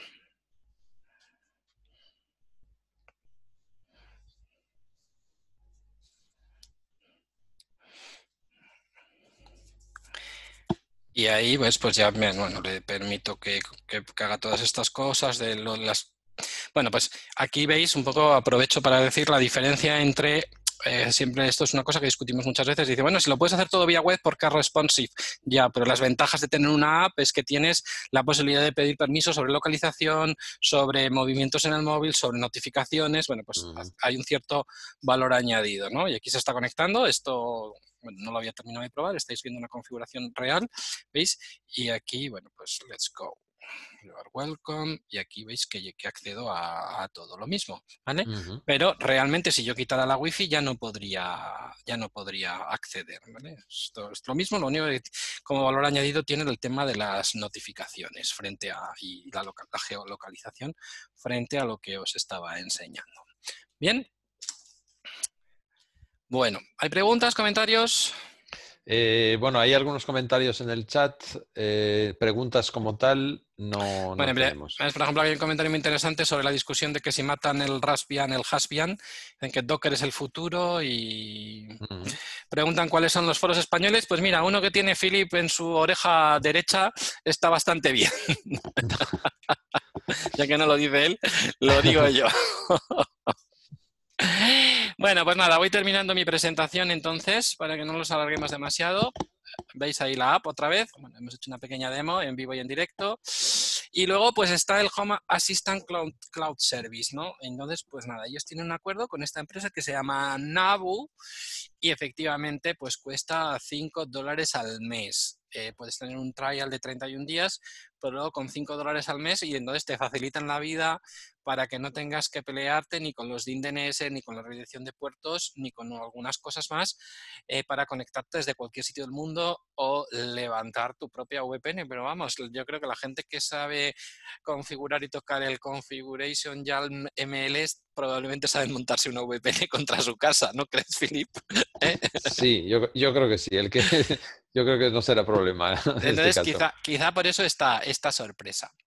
Entonces, sobre cómo lo integro con IFTT, bueno, pues ahí está la página de Home Assistant para IFTT que explica un poco lo que es el servicio y lo podemos dividir un poco en dos partes, lo que sería eventos desde IFTT hacia Home Assistant, ¿no? Que, eh, algo que ocurre eh, en la parte if algo ocurre, then, entonces empuja algo hacia IFTT. Entonces aquí te dicen pues, que tienes que hacer la configuración de la URL de tu sistema y que sea alcanzable desde IFTT de manera adecuada. De alguna manera tienes que publicar tu sistema a Internet y abrir los puertos y que el IFTT pueda empujar los mensajes. Y la parte contraria sería enviar mensajes hacia IFTT, es decir, que tu Home Assistant envíe algo a IFTT, la parte de si Home Assistant envía algo a IFTT, entonces que ocurra algo. Esto lo hace, pues como ya lo explicamos un poco en la... En, la en alguno de los webinars, ya no recuerdo en cuál, no sé si en el de Domus o en el de GDOM, pues esto lo hace con el canal Maker que tiene IFTT que te permite construir una URL personalizada con una key y con una palabra especial que es si yo empujo esta, esta URL, este HTTP con la API adecuada y con la etiqueta adecuada, entonces haz algo. ¿Vale? Y ese es lo que yo he utilizado como ejemplo para notificar por Telegram el arranque del sistema vía FTT, ¿vale? Entonces, pues nada, efectivamente he tenido que tocar código, he tenido que poner aquí, bueno, pues leyendo un poquito la documentación, yo tampoco soy ningún experto, pero bueno, el IFTT lo puedes arrancar, esta conexión a IFTT lo puedes arrancar como servicio, y aquí hay una serie de parámetros que básicamente lo que dice, bueno, pues que cuando el Home Assistant arranca, dispárame un trigger en IFTT que dice, bueno, manda para allá eh, la etiqueta evento y manda para allá el valor 1 Home Assistant arrancando en el iMac, un, valor, ¿vale? Y entonces esto lo recibe IFTT y está hecha una receta que dice, bueno, pues si llega por IFTT con la API que ya apropiada la etiqueta evento, entonces pues manda un mensaje al grupo de Telegram de IFTT. Y aquí veis una captura de mi móvil, el grupo de Telegram de IFTT, donde pone Home Assistant arrancando el Mac, ¿vale? Y bueno, algunas cosas más, porque aprovecho esto, por ejemplo, pues para otras recetas y de otra manera, pues con el NES y tal, si no hay nadie en casa, si pongo el NES en modo away, y en modo home, también está, ¿vale? Entonces, pues aquí, aquí lo veis, ¿eh? Y como belleza de esta, de esta receta, de IFTT, pues eh, soy capaz de recoger eh, la etiqueta Home Assistant arrancando el Mac y dentro de la receta soy capaz de pasar ese mensaje al, al, grupo de Telegram, ¿eh? igual que podría pasar un valor variable, una temperatura o un nivel de ruido o otra cosa. No, el mensaje no tiene por qué ser fijo, ¿vale? Entonces, este tiene un pelín más de complejidad, porque sí que soy capaz de, el mensaje que yo configure aquí es una variable value 1, aquí yo puedo escribir el texto que quiera y esto lo configuro en, en Home Assistant, es el mensaje que me sale por Telegram, ¿vale? Y el, el IFTT es capaz de conectar esto, bueno, es un pasito más que me he atrevido a dar. Vale, has hecho esa integración con, Telegram a través de IFTTT. Quiero pensar que también se puede hacer directamente a través de un bot, ¿no? Que crees en, Telegram. Se puede conectar directamente tu Home Assistant a Telegram, ¿vale? Pero mm. yo lo hice así. Yo lo hice así porque fue lo primero que se me ocurrió porque... es un poco al revés. Una vez que tengo esto conectado a IFTT, me abre un abanico de posibilidades y sin embargo, si lo hubiera conectado a Telegram, solo tenía el, abanico de, oh. Telegram. me, explico. Eh, de hecho, mi idea iba más allá, es decir, vale, pero lo he conectado a IFTT, pero yo ya tengo en IFTT SmartThings, tengo en IFTT conectado a Edomus, lo primero, el, primer abanico que quería abrir era el de IFTT y en mis escasas horas libres para dedicarlo a esto el domingo por la tarde, tomándome un gin tonic, pues fue lo, único que pude hacer, ¿vale? Pero tienes toda la razón y los puristas me van a decir, ah, Chemi, esto es una chorrada, conéctate a Telegram en directo y déjate de milongas, efectivamente se podría haber hecho así, ¿vale? ¿Y qué más? Bueno, pues eh, ya hemos hablado de la app, hemos hablado del servicio en la nube, hemos hablado de IFTT, ¿qué nos falta? Los asistentes vocales. ¿Cómo enchufo a esto los asistentes vocales? Bueno, aquí el señor José Miguel nos lo podrá explicar mejor cómo él lo ha hecho. ¿eh? Pero bueno, eh, para conectar el Home Assistant, lo que te dicen aquí es que si pagas estos 5 dólares al mes y tienes el Home Assistant Cloud, pues te quitas de líos del Dynamic, del, del DNS y de los certificados SSL de seguridad, etcétera, etcétera, y lo puedes conseguir, ¿vale? Pero lo quita que lo puedes hacer tú en vivo y en directo con DNS y con, y con Google. José Miguel creo que nos va a explicar esto, ¿no? José Miguel, esto es lo que tú tienes hecho, Google sin pagar el cloud. Eso es. Vale, fenomenal. Y luego la parte de Alexa, de nuevo, te dicen, bueno, pase usted por el, por el cloud, por los 5 dólares al mes. De hecho, sí que, mientras que en Google tú lo buscas y no te aparece Google Assistant como añadir como, como dispositivo funcionalidad, en Alexa si lo buscas como, como skill, sí que aparece la skill y la puedes instalar. Pero aquí te dice bien claro que dice que tienes que tener una cuenta de Home Assistant Cloud. ¿eh? De nuevo, yo os lo señalo con la flechita roja. sí, sí, tienes el skill, pero tienes que pasar por caja. Pero bueno, como esta gente tiene una filosofía de software libre, también son muy amables y en la propia página te explican cómo puedes darle la vuelta, ¿no? Dice, aquí hay algunas cosas que puedes hacer si no quieres pasar por caja. ¿eh?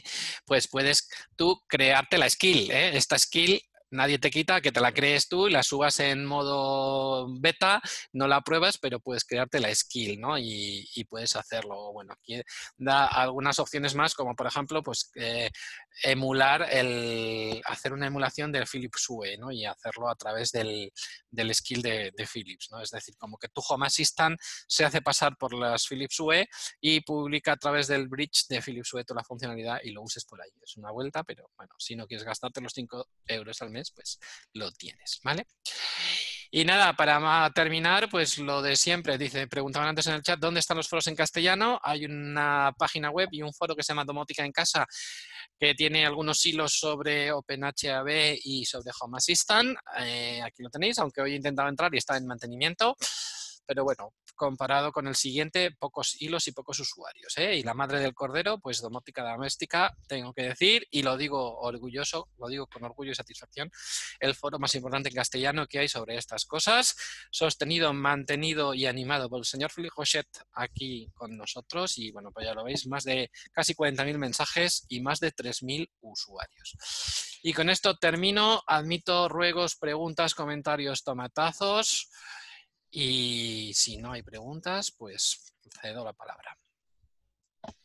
Venga, si tenéis preguntas, es el momento. Hacemos un, turno de preguntas. Turno de preguntas. Cinco, cuatro, tres, dos, uno. Bueno, pues como no hay preguntas, Seguimos aquí hoy 74 personas, 71 más 3. Muchísimas gracias a todos de nuevo por vuestro interés y vuestra atención. Ha surgido la pregunta. Eh, ¿ESP Home tiene que ver con Home Assistant? No lo sé. José Antonio Rojo pregunta que si ESP Home tiene que ver con Home Assistant. No lo sé. ESP Home supongo que es algo que, tiene, que tendrá que ver con los dispositivos ESP8 algo, que no deja de ser un Arduino con Wi-Fi. Y supongo que ESP Home debe ser una plataforma... Eh, debe ser una plataforma parecida, pero yo no la conozco. ¿Tú la conoces, José Miguel o Filip? Eh, no, lo he visto antes en una de las transparencias que has puesto eh, en la parte de plugins. Estaba, eh, me he fijado SP Home. Entiendo que efectivamente debe ser una integración, un plugin para integrar dispositivos SP. Una vía de integración porque José Miguel me consta que usa SP y tendrá otras. ¿no? De, nuevo digo lo que he dicho antes, y perdona José Miguel, te interrumpo. si SP está en la primera página como plugin promocionado, pues hay que tenerlo en el radar y habrá que echarle un vistazo, José Antonio.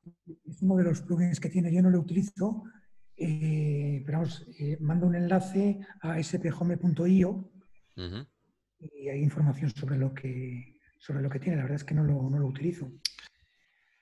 que es eh, una plataforma de un firmware genérico para, para instalar en los dispositivos SP. Mm, sí, debe ser eso, sí, sí, sí, efectivamente. Preguntan aquí, ¿se puede integrar Edomus en Home Assistant? Bueno, podrías meter, eh, y preguntan también que cómo es la integración con Z-Wave. Bueno, habría dos caminos. Tienes que poner el plugin Z-Wave y puedes intentar meter el Home Assistant como secundario del Edomus. No lo he probado, pero se podría hacer y te aparecerían todos los dispositivos Z-Wave en Home Assistant. Y con Edomus la otra posibilidad que tendrías es a través de la API. Con la API puedes tener lectura y escritura de todos los dispositivos y con un plugin HTTP podrías tenerlo todo integrado. Ah, no existe un camino directo de meter tus credenciales del Edomus y que alguien te haga todo el recorrido o no todavía. Tú déjale que Luis le la Exacto, porque nadie ha hecho un plugin, pero se podría hacer, claro, sí, sí. Pregunta para los tres. Bueno, para los dos, quizá José Miguel eh, bueno, lo podría contestar. GDOM versus Home Assistant, pros y contras a la mojarse. Bueno, José Miguel, si quieres te invito a que la contestes Edomus versus Home Assistant. Mi humilde opinión es que GDOM, el hardware viene hecho, la caja, el GDOM Smart o el GDOM Pro para proyectos profesionales es la caja viene hecho, no te tienes que ah, preocupar por el hardware y hay una empresa detrás dándote soporte y una comunidad detrás con un market desarrollando los, los plugins eh, para bien o para mal. Y aquí, pues, digamos, navegas en un mar mucho más abierto. Depende del tiempo que tengas y la capacidad técnica. Filip y yo probablemente no nos sentimos tan tan fuertes como para navegar en mar abierto ir a proyectos grandes con un Home Assistant o con un OpenHAB, porque necesitas una fortaleza técnica en Linux, en bases de datos, en scripts, en plugins o un equipo lo suficientemente potente y nos da mucha tranquilidad pues que detrás estén los Ludovic, eh, Mallory, eh, etcétera, de turno que nos resuelven o, tiramos de, de Luis.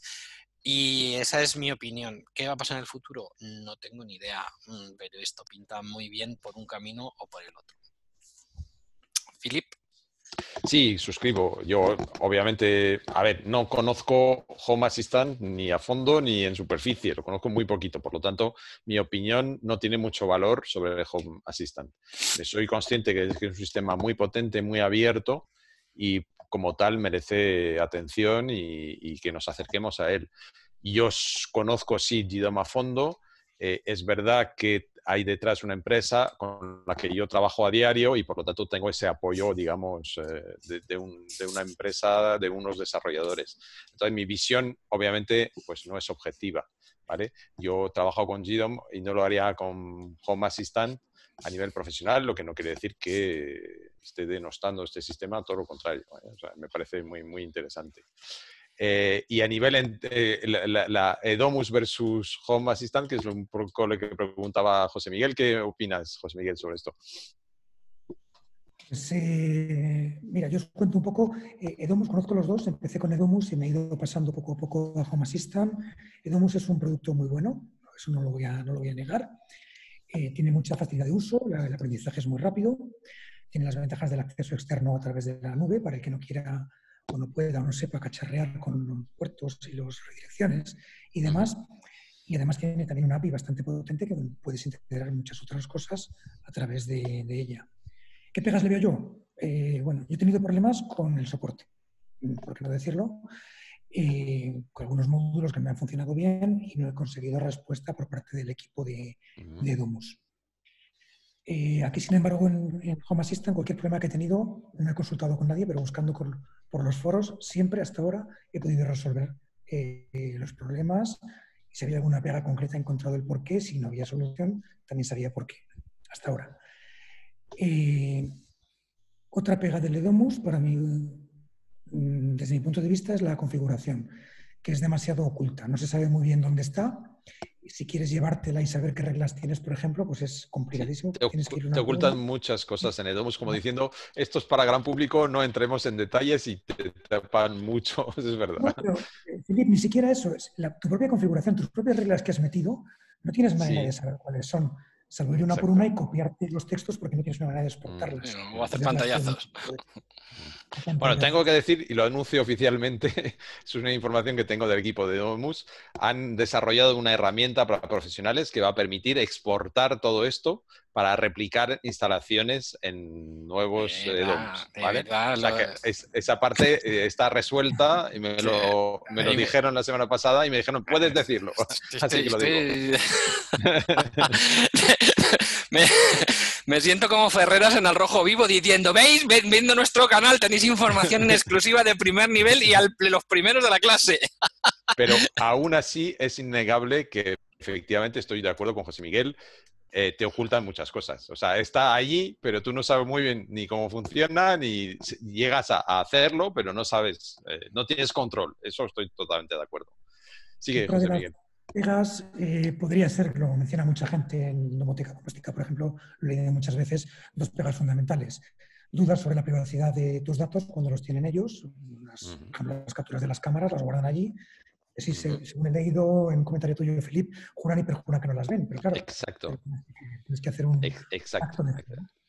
y también eh, las dudas sobre qué pasa si cierra el servicio por el motivo que sea. Exacto. También sobre esto tienen una respuesta muy buena que es, nosotros nos hemos comprometido a que si mañana cerrase la empresa, haremos este sistema open source, pero son palabras y las palabras muchas veces se las lleva el viento, lo sabemos. Claro, estoy de acuerdo. Cierre por muchos motivos y puede haber un cierre abrupto que no les permita hacer esa, ese movimiento, ¿no? Entonces te mm. pueden dejar tirado. Que bueno, yo, de momento estoy trabajando con sin más problemas, pero siempre te queda ahí un poco el, eh, detrás el, la campanilla ¿no? de que está sonando. Y lo que, en lo que veo de pegas en Edomus pues son ventajas en Home Assistant en mayor parte de los casos. Me encanta que la configuración sea con ficheros de texto y poder tocar las cosas editando ficheros de texto. De hecho, yo utilizo muy poco la interfaz web para hacer configuración, hago casi todo con los ficheros de texto. Eh, bueno, que es, más una, abierto. Una cosa que nos dijiste esta mañana cuando hablábamos que a mí me ha impactado. Dice, es que yo con cuatro ficheros de texto mal puesto me llevo toda mi configuración. No necesito nada. Es, eh, eh, entonces, eso, eso me parece brutal comparado con otros sistemas. Eso es. Son cuatro, uno muy grande, lo puedes como tú quieras, ¿no? Pero efectivamente es así. Eh, el tema del soporte, pues aquí no, evidentemente no hay soporte, pero están los foros donde está, se encuentra prácticamente toda la información. La verdad es que muchas de las cosas que yo he hecho tampoco las he inventado yo, hago lo que se llama el benchmarking. Miro que hay por ahí, lo copio y lo mejoro, lo adapto a lo que, a lo que necesito. Y, tiene también algún pega, por decir las pegas, que es la configuración de todo el acceso externo, pues es trabajoso. Eh, por ejemplo, para conectarse con Google, pues hay que hacer también la entrada por HTTPS desde el router, llevarlo. Yo lo que hago es un proxy que paso el, el HTTPS, lo paso a HTTP con el puerto 8123 para internamente no tener HTTPS. Y bueno, pues eh, es un tema complicado y si quieres acceder desde fuera, o entras por el HTTPS o te montas tu, túnel. Por lo tanto, estamos de acuerdo en que obviamente es un sistema que requiere unos conocimientos, es decir, no cualquiera puede, digamos, manejarlo a un nivel no es un entry, no es un entry level, no es un entry level. Para, has, dicho, has dicho antes lo de Domotic. Domotic Z para mí es un entry level total. Es decir, pruebo, miro, aprendo, pero al tercer día se quedó corto. Sí, pero, pero es un entry level. Y esto no. esto, te, vas a pegar dos semanas, te vas a decir, jolín, pero cuando lo consigues dices, uff, uff, uff, esto qué fuerza tiene. Tiene niveles, porque puedes editar con la configuración vía web y también puedes pagar a Nabu Casa y tener el acceso externo. O sea que tienes alternativas siempre para hacerte la vida más fácil o para hacértelo tú y complicarte más. Es una de las ventajas que tienes, ¿no? que no es un único punto de entrada, tienes, tienes más de uno. Y básicamente esa es un poco la, la comparación que yo haría entre los, entre los dos. De Gidon, lógicamente, no puedo, no puedo hablar. Muy bien, José Miguel, pues muchísimas gracias por, tu respuesta. Voy a aclarar un par de cosas. Eh, bueno, que nadie se llame a engaño, o los nuevos, o la gente que no lo tenga claro. Si yo monto un Home Assistant para que hable Z-Wave, tengo que poner algo, una antena, un sistema, una interfaz, algo para que hable Z-Wave. Como bien dice por aquí Jesús, dice, tengo Z-Wave integrado en Home Assistant utilizando un pincho Z-Wave de IoT en una Raspberry. ¿eh? Necesitas un dongle, un, mm. algo que hable Z-Wave, eso que quede claro para todos. Solo poniendo el plugin no vale. Necesitas la antena Z-Wave. Has desatado la caja de los truenos, Philip. Preguntan que si esa exportación de reglas configuración mágica en Edomus solo para profesionales o para todo el mundo. ¿El vulgo eh, lo va a poder hacer? No puedo contestar todavía a esa pregunta porque no he podido probar yo mismo esa herramienta. Eh, sé que está prácticamente terminada. Me lo han transmitido a mí porque yo hablo con los profesionales al formarlos. Así que los profesionales lo tendrán seguro. Lo que no sé es si los usuarios finales tendrán esa herramienta. No lo puedo confirmar de momento. Muy bien, bueno, pues digamos que los conocimientos de Philip y míos sobre Home y nuestra experiencia y nuestras pruebas llegan hasta aquí. Entonces, teníamos muchas ganas de profundizar en este sistema, conocerlo mejor, hacer un webinar, enseñároslo y nos pusimos los dos como locos a pensar pues quién conocíamos que conociera este sistema a fondo, que tuviera una experiencia profunda. Y Filip me dijo, tengo al hombre. Y el hombre está aquí con nosotros, se llama José Miguel Coñi. Y le cedo la palabra para que nos explique su devenir con ese sistema, sus, sus cosas que ha hecho, lo que más le ha interesado, bueno, lo que quiera. Y aprovecho para trasladarle ya una pregunta que hay por aquí, que preguntan sobre cómo se hace un backup del sistema. Yo entiendo que si tú tienes tus ficheros de, de configuración, restaurar un Home Assistant desde cero, eh, restaurar los eh, plugins y luego con tus ficheros de configuración llegar a tener lo que tú tienes es muy fácil, pero aquí preguntan que si tienes Docker o no, o si tienes Hasio o Addons, como, bueno, si puedes decir algunas palabras de cómo tú haces el backup y cómo cuidas tú de, esto, de esto, ¿vale? Yo eh, no te puedo decir sobre Hasio con Docker o con el HasOS, porque yo lo tengo el, el Home Assistant instalado sobre una distribución de Raspbian. Entonces, simplemente es hacer un tar de los ficheros de la cuenta Home Assistant. Ese es tu backup. Lo restauras y arrancas. Y ya está. Y ya está. sumamente sencillo. Tar de todos los ficheros que hay en esa cuenta, vamos, hacia abajo. O sea, si se te- por ejemplo, si se te corrompe la tarjeta micro SD, es montas el, quemas otra tarjeta, montas el sistema operativo. Cuando funciona, agarras el TAR, lo haces un TAR, lo descomprimes y pista. Y pista. Muy bien, muchas hecho alguna vez porque he tenido ese problema de las tarjetas en microSD de las Raspberries, como todos, y lo he res- lo he resuelto así. Tenemos también soluciones para eso, un, un webinar en sus pantallas pronto. Philip se ríe. Se tiene mucha información privilegiada, Philip. Bueno, pues nada, José Miguel, si quieres compartir tu pantalla y mostrarnos un poco bueno, lo que tú quieras. Vale, pues os cuento un, un poco. eh, vamos a ver. Eh, tengo que compartir, a ver que me, que me busque. Eh, vamos a empezar por. Os voy a enseñar primero un poquito. eh, ¿Dónde está mi Safari? Aquí. Aquí. Lo vemos. Bien. Vale. Bueno, pues entonces pues, podría empezar enseñándoos un poco una primera interfaz. Esto está hecho con, con Lovelace, que es la interfaz eh, que recomiendan ellos en Home Assistant, que es totalmente configurable y te la puedes hacer tú. Hablabais antes de sobre si la interfaz era autoconfigurada o no, que por defecto lo es. Pero llega un momento, por lo menos, esto tiene otra pega también, que es que avanza muy deprisa y hay muchos cambios en- al aumentar las versiones. Entonces, hay lo que llaman cambios, no recuerdo cómo los llaman, cambios estratégicos, en los cuales una vez que, que los tienes, pues tienes que adaptar tu, tu fichero de configuración. Y esto me ocurre pues cada mes tienes, tienes que tocar algo porque hay algún cambio que hace cambiar tu configuración que ya no valga lo que tenías. Entonces, esto que voy a decir a lo mejor ya no es así, pero bueno, eh, quiero decir, cuando tú decides cambiar al modo no autogenerado, ya Home Assistant deja de actualizar tu interfaz y ya es responsabilidad tuya. Si metes un dispositivo nuevo, tienes que ponerlo tú en la interfaz de la manera que quieras Mm, que ya no te lo va a hacer. ¿vale? Esto era así hasta hace dos o tres versiones y supongo que seguirá siendo así.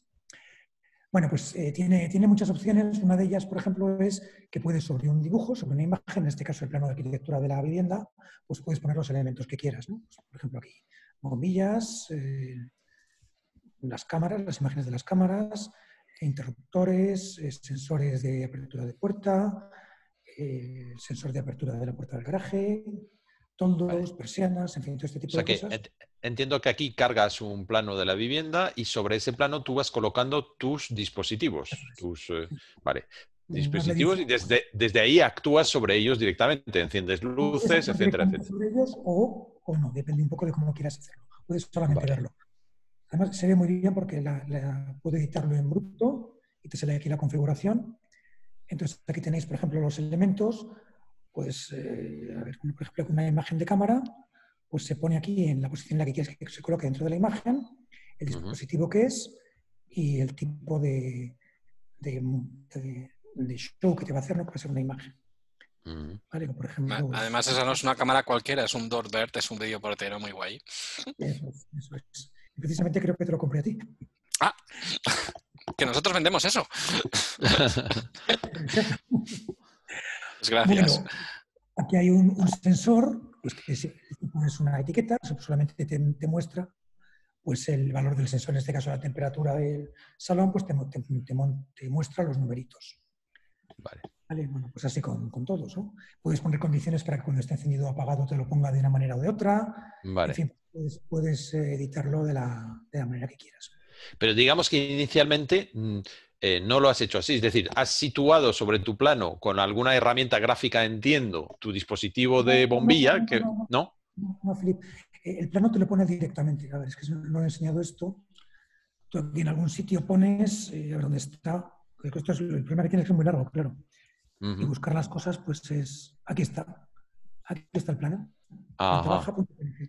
Entonces Vale. te lo coloca bien y por encima, en las posiciones, las coordenadas que tú vas dando, te va poniendo los distintos Mm, elementos según el tipo que, de elemento que quieras poner. Que lo puedes poner eso como. Y puedes, de- en algunos casos, poner eh, acciones. Por ejemplo, yo lo pincho aquí, me enciende la luz, igual se ve desde atrás, la apaga, ¿no? Ahora está. A ver, es que estoy además aquí. Y la apaga, Vale. ¿vale? O aquí, por ejemplo, pues los detectores, la detección de presencia, pues me pone aquí cuando el Bluetooth detecta el, el beacon, pues me pone aquí que los ha detectado y eh, detecta si estamos o no estamos poniéndonos en borroso o en vivo, ¿no? Ah, vale. los botones vale. Eh, Construir una interfaz así te lleva muchas horas de trabajo. Esto lleva tiempo, es entretenido, sí. Lleva, Sí, no, ¿no? sé, no sé- evaluar cuánto tiempo, ¿no? Pero lleva, lleva tiempo, lleva su tiempo. Vale. Vale, bueno, pues esta es básicamente la idea de la interfaz, pero claro, eh, no es la única. Yo aquí puedo poner pestañas con otras, con otras cosas. Aquí tengo una pestaña dedicada a la, a la calefacción. Ajá. Las, pues, Con curvas, vale, con estadísticas, perfecto. Sí, sí. el agua caliente, en fin, lo que, Sí, lo que eh, quieras. Esto, esto sí que es una cosa que me ha parecido, que la persistencia, las curvas, eh, aquí viene más de serie y es más fácil que con OpenHD tienes que poner el influx y el grafana y hay que arremangarse. Y aquí esto... ¿ha- has te- ¿Para tener estas curvas has tenido que hacer algo especial o venían de serie? No, no, no, de los elementos que proporciona él. Eh, de hecho, os puedo enseñar porque no recuerdo ahora mismo, pero lo buscamos en un momentito. A ver. Volvemos a, a la configuración en bruto. Y a ver dónde están. Estarán por aquí.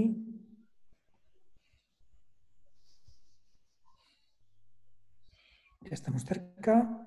Aquí está. Es esto. Una, una tarjeta le llaman del, del Lovelace, de la interfaz, que le llaman History Graph, gráfico de historia, que le puedes decir cuántas horas quieres que muestre. Tiene un máximo y un mínimo, y aquí le dices qué sensores quieres que te muestre gráficamente. Vale. Esto lo dan todo hecho. Tiene integraciones con Grafana y con InfluxDB también, por si quieres hacerlas, pero para, para estas cosas básicas no, no hace falta. Vale, pues Y bueno, esto- aquí para... Esto, es que, cámara. esto que tú tienes efectivamente es básico. ¿no? Vale. Pues aquí otro dedicado a las alarmas y a los movimientos y hay alguien en el baño, pues eh, se ha encendido aquí el, el sensor. O cuando se, se abren las puertas de entrada del garaje, pues para temas de alarmas. Quiero poner de alarma, puedes poner la presencia, que hay gente en casa. ¿Tienes, ¿Tienes integrada una alarma real conectada a CRA con todas las No, no, no bendiciones? es el panel de alarma que tiene, que tiene él. Aunque tiene integraciones para alarmas, este es el panel eh, propio de él, para que tú acerte la alarma con los sensores que tú tengas o de la Ujú. manera que tú quieras. O sea, es una, es una alarma de notificación para ti, pero con el Eso. interfaz que te da ya el sistema. Sí, Preparado. con plugin. La interfaz, o la puedo armar y desarmar como lo tengo pensado hacer, pues cuando llegamos a casa y se detectan los vehículos, pues automáticamente se puede, se puede desarmar. ¿Qué, qué bacons tienes? Si no es mucho preguntar. No, no es mucho preguntar. Mira, te os puedo enseñar, a ver.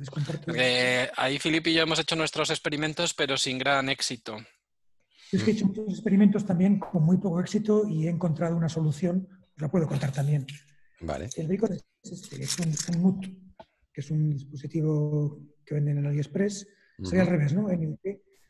Los hay más, más pequeñitos, más baratos. Este, como es un poquito más grande y tiene un anillo metálico, pues es un poquito más caro. Eso cuesta 15 euros, una cosa así. Entonces, lo que pasa es que el detector me lo he hecho yo. Con los, con los Raspberries, escuchan, tengo un demonio que escucha constantemente por el Bluetooth de baja energía y cuando detecta el- la dirección MAC del, del este, pues lo, lo da. ¿Y, y que tienes. Raspberry, Raspberry 3 con Bluetooth nativo en placa? Tengo, eh, tengo una Raspberry 4 eh, como host para el Home Assistant y luego tengo alguna Raspberry 0 con cámara que también lo utilizo como detector del, del beacon. Y Ah. app también. O sea, ¿la Raspberry 0 tiene, tiene Bluetooth o le pusiste un pincho? No, no, no tiene Bluetooth. Tiene Bluetooth, Sí. incluso la 0. Es la 0W, la que tiene... Sí, sí. Esto es una- Vale. Y entonces, eh, eh, ese eh, lo tienes en la entrada, por ejemplo, donde se dejan las llaves habitualmente para que, porque entiendo que si te llevas esas llaves al piso de arriba, no te detectaría en ese caso, o cómo lo, cómo Es que bueno, uno de los, eh, uno de los eh, detectores, la Raspberry principal, está en un cuarto de instalaciones, ahí donde está la caldera, que claro, ahí detecta únicamente en la planta de abajo. Pero Claro. la planta de arriba, no sé si veis detrás de mí, como es un salón de doble altura, pues en este trozo que hay aquí entre las dos ventanales está la Raspberry cero de cámara. Y se cubre el resto de la casa. Ah, cubre el resto, vale, vale, vale, porque es diáfano y no hay problema, vale, perfecto, Very impressive.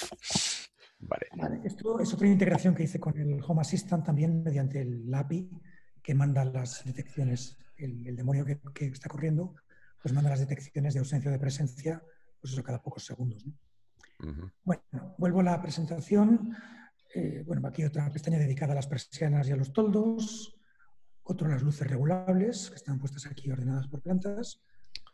Eh, coméntanos si quieres, porque me consta que tú tienes eh, ahí una mezcla de tecnologías varias. Eh, me consta que tienes Z-Wave, creo que tienes bastante Wi-Fi, NSP, o sea que mezclas todo tipo de tecnologías, ¿no? Es una solución ecléctica, es lo que, lo que mejor me viene en cada momento. Tengo muchos módulos de Z-Wave, pero en un momento pues empecé a jugar con los SP, nunca me sé el número, 8266. sí, sí. Y bueno, módulos Arduino con Wi-Fi para que todo el mundo lo entienda. Sí, pero es, un poco distinto. Eh, es un Arduino con Wi-Fi mucho más barato que el Arduino. Un módulo de estos cuesta 3 euros. tiene un montón de pines y haces un montón de cosas. Eh, y luego tengo integraciones pues, con otros módulos, como uno que tenía pensado contaros también, el módulo de, de Daikin para el control de la calefacción, o con lo que, con lo que haga falta. Eh, estos son las aperturas de las puertas eh, la calle. Esto se conecta con el Doorbird y estos son, eh, bueno, esto es, un módulo también SP con un relé que abre y cierra la puerta del garaje cuando interesa. Vale. ¿En el Doorbird tienes la imagen, tienes el flujo de vídeo en directo o únicamente lo que te da la API del Doorbird, que es una imagen fija cuando llaman? no, no, esto es, esto es directo. Es la imagen en directo, es el flujo. Vale, vale, vale, perfecto. No se ve muy bien, pero normalmente los arbolitos de aquí arriba se mueven. Es la imagen en directo, eh, lo que pasa es que seguramente con, menos ratio para que... Sí, para que se pueda. Para, sí, no gastar mucho ancho de banda. Lo hace automáticamente la integración. Eh, bueno, aquí estos son sensores que se ven para el clima, el patio trasero para el riego, las balizas, las luces exteriores, las baterías, el consumo, en fin la conectividad también de los dispositivos Wi-Fi cuando están conectados o cuando se va para que me avise si alguno se cae, por lo que sea.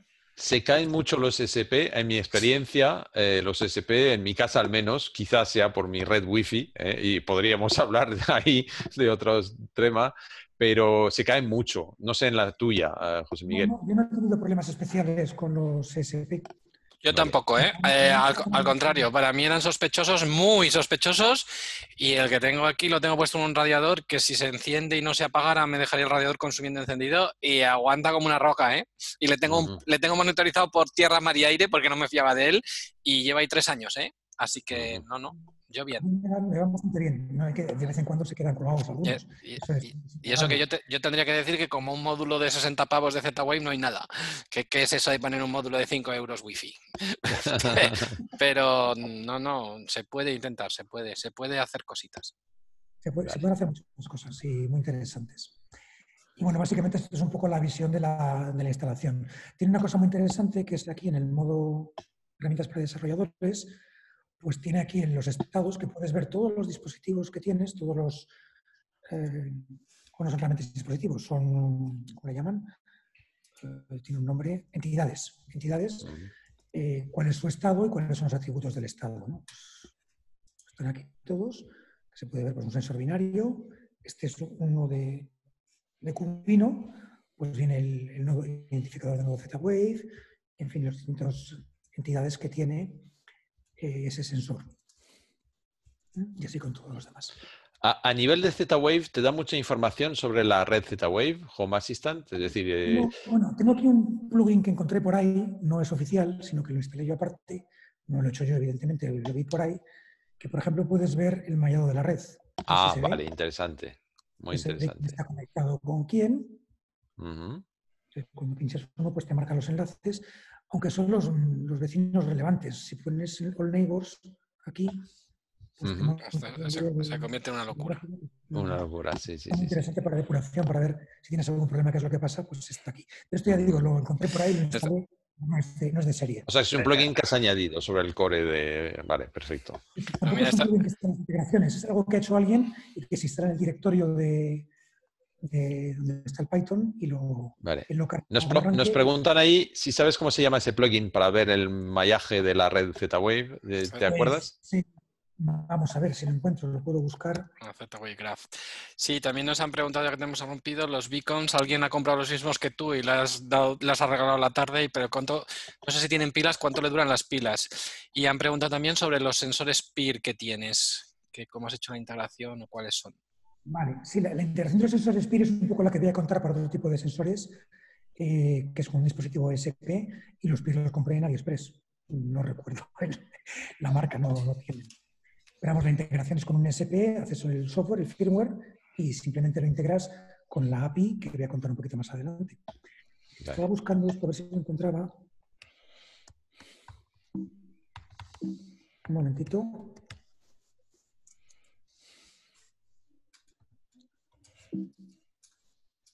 A ver, esto está en panels. Z-Wave Graph 2. Es un HTML. Z-Wave Graph, todo junto, 2. 2, perfecto. Y está, lo puedo poner en el, en el chat. El, la URL viene directamente aquí al principio. A ver, lo voy a poner. A ver, que no utiliza el chat todavía, voy a buscarlo. Eh,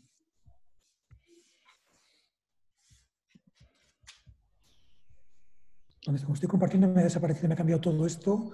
Vale, el chat eh, lo tienes eh, abajo. Eh, bueno, si, si, no lo ponemos después, no te preocupes cuando dejes de compartir y lo, ponemos. poner aquí en preguntas y respuestas. Ah, mm, vale, no, la consulta que nos han hecho sobre el plugin es en el chat, en la parte de chat. Está ahí. Si lo tengo que poder encontrar, ¿no? Sí, abajo te tiene que aparecer, aunque compartas pantalla. Arriba todo esto. Hay más a lo mejor. ¿No? A ver. Yo tenía el chat hace un momento aquí. Vale, ahora lo tendrás de nuevo, ¿no? A ver, panelistas. Aquí está, ya lo tengo. Ahí, vale. mando a todos panelistas y participantes, pongo aquí el enlace. Ahí está. Vale, perfecto. Ahí lo encontré. Bueno, ahí viene en la primera línea del código, que es un HTML, viene esa URL, supongo que estará ahí. Vale. Bueno, eh, ¿había alguna pregunta más o, paso a la, integración? Eh, ¿Cuánto te duran las baterías de los beacons? Ah, pues todavía no lo he cambiado. Dicen que entre un año y dos, pero esto lo tengo hace menos de un año. Todavía no los he cambiado. Pero vamos, yo creo que medio pueden durar muy fácilmente. Esto gasta un poquito. Confirmo que la URL que has puesto te llega al repositorio de GitHub público donde puedes descargarte todo el código. Eh, los PIR que nombrábamos antes que has hecho con SP, entiendo que son eh, alimentados constantemente, no van a pila eh, y entonces reportan, digamos, cada movimiento en cada segundo, entiendo. Ahí no estamos hablando de dispositivos que nos marquen una presencia y nos la, como hace un dispositivo Z-Wave a pilas, entiendo. ¿Me confirmas? Son alimentados, son alimentados efectivamente. Eh, lo que pasa es que eh, los tengo programados para que emulen un poco los, los de Z-Wave. Detectan la presencia y mantienen la presencia durante un tiempo configurable. Tienen un periodo de ceguera, ¿no? Un blind period de estos. Pero lo haces así porque has querido hacerlo así, lo has configurado así. Vale, vale. Tiene un tiempo de ceguera programado que es, muy pequeño, es alrededor de un segundo o algo así yo preferí pues, hacerlo un poco así también para evitar los, los falsos positivos, este tipo de cosas, ¿no? Mm, yo vale. puedo así. Perfecto. Vale. ¿Alguna pregunta más? Eh, bueno, hay una pregunta para después. Luego la de Raúl Carretero, luego la respondemos. Vale.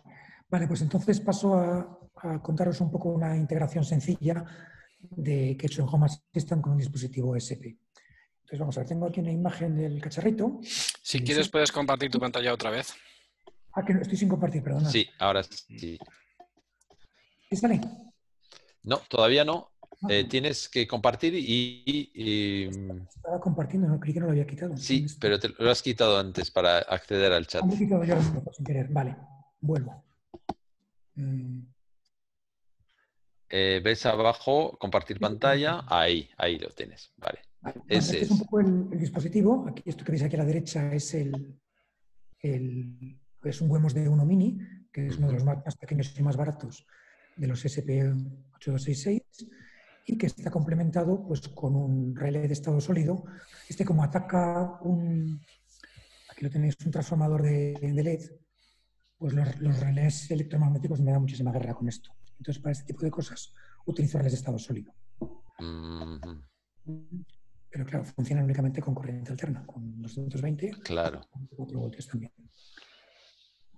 Bueno, pues está aquí hecho, metido en una cajita con su, tiene su condensador electrolítico para, eh, estabilizar un poco la corriente, pues una resistencia de pull-up y poco más, y, los cablecitos que lo conectan. Entonces, este dispositivo, ¿qué es lo que hace? Bueno, como ha contado Chemi, es un, un Arduino con Wi-Fi. ¿Tenéis, ¿Veis ahora una, una pizarra? Sí, sí, sí. Vale, a ver si consigo, por hacer un poco una escanita. Este Me encanta, Filip, se viene el profe. Ya aprovecho las herramientas de. Ahora que estamos dando las clases de moto con el confinamiento, pues aprovecho las herramientas. Fantástico. Y aquí está el punto Wi-Fi, que va conectado por cable al, al eh, Home Assistant, eh, que está en la Raspberry. Vale. Digamos que se pueden comunicar los dos, como el Home Assistant puede consultar el dispositivo SP, que tiene un servidor web programado también, le puede contratar, consultar perdón, con HTTP GET. A ver. Vale. O sea que es el Home Assistant el que consulta, no es el SP que hace un push al Home Assistant. Calma, Filip. Filip, que no he terminado. Ah, perdóname. lo que quiera, bueno, lo que quiera, entre lo que se le deja, lo que está programado que vale. se preguntar, y el home y el est responde. ¿Vale? Vale. Eh, esto, vale para, por ejemplo, en este ESP tiene dos cosas, dos dispositivos. Un interruptor, que es el que controla el, relé de estado sólido, y tiene también un sensor, que no lo he contado, que lo vuelvo a poner aquí, que está, a ver, aquí, que son estos dos cablecillos que salen aquí de los lados de la puerta, pues es un sensor de apertura de puerta magnético. En la puerta hay un mm. imán, cuando se acerca o se aleja, pues detecta que se abre o se cierra la puerta del armario. Están puestos en serie de tal modo que cuando abres uno cualquiera de ellos, pues detecta la puerta abierta. Vale. Es el otro dispositivo que tiene, que es el sensor de la puerta. ¿Vale? Los dos dispositivos son independientes. O sea, el, accionar el sensor de la puerta no activa el interruptor ni el estilo. Todo lo tiene que controlar el Home Assistant, aunque se podía programar de otra manera. De tal manera que quiero que se encienda la puerta del armario por la noche, con unas reglas de, con las que he contado muy parecidas. Vale. Y luego además el SP cuando detecta cualquier cambio en su estado, tanto del interruptor como del sensor, manda por HTTP post el estado que ha ocurrido. Assistant a través de su API. De tal manera que él se entera, se entera inmediatamente cuando se abre la puerta o bien si enciende el interruptor por cualquier otro medio que no sea a través de Home Assistant. Entonces él se entera de que se ha encendido el, interruptor y que la luz se ha encendido. ¿De acuerdo? Perfecto. ¿Esto cómo se hace? Voy a pasar ahora a compartir un poco para mostrarlo. Voy a compartir el terminal. Aquí estoy en otro sitio.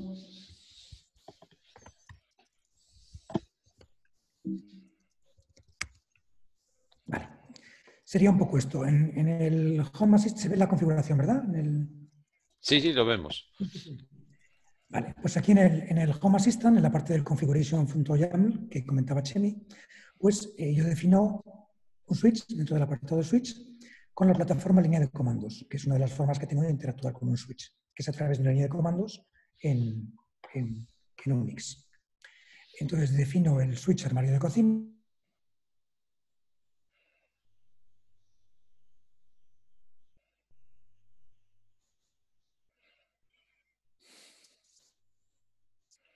El interruptor 1, encendido o apagado, y para saber el estado, el, el parámetro S1 sin decir cuál. Entonces él te devuelve el estado.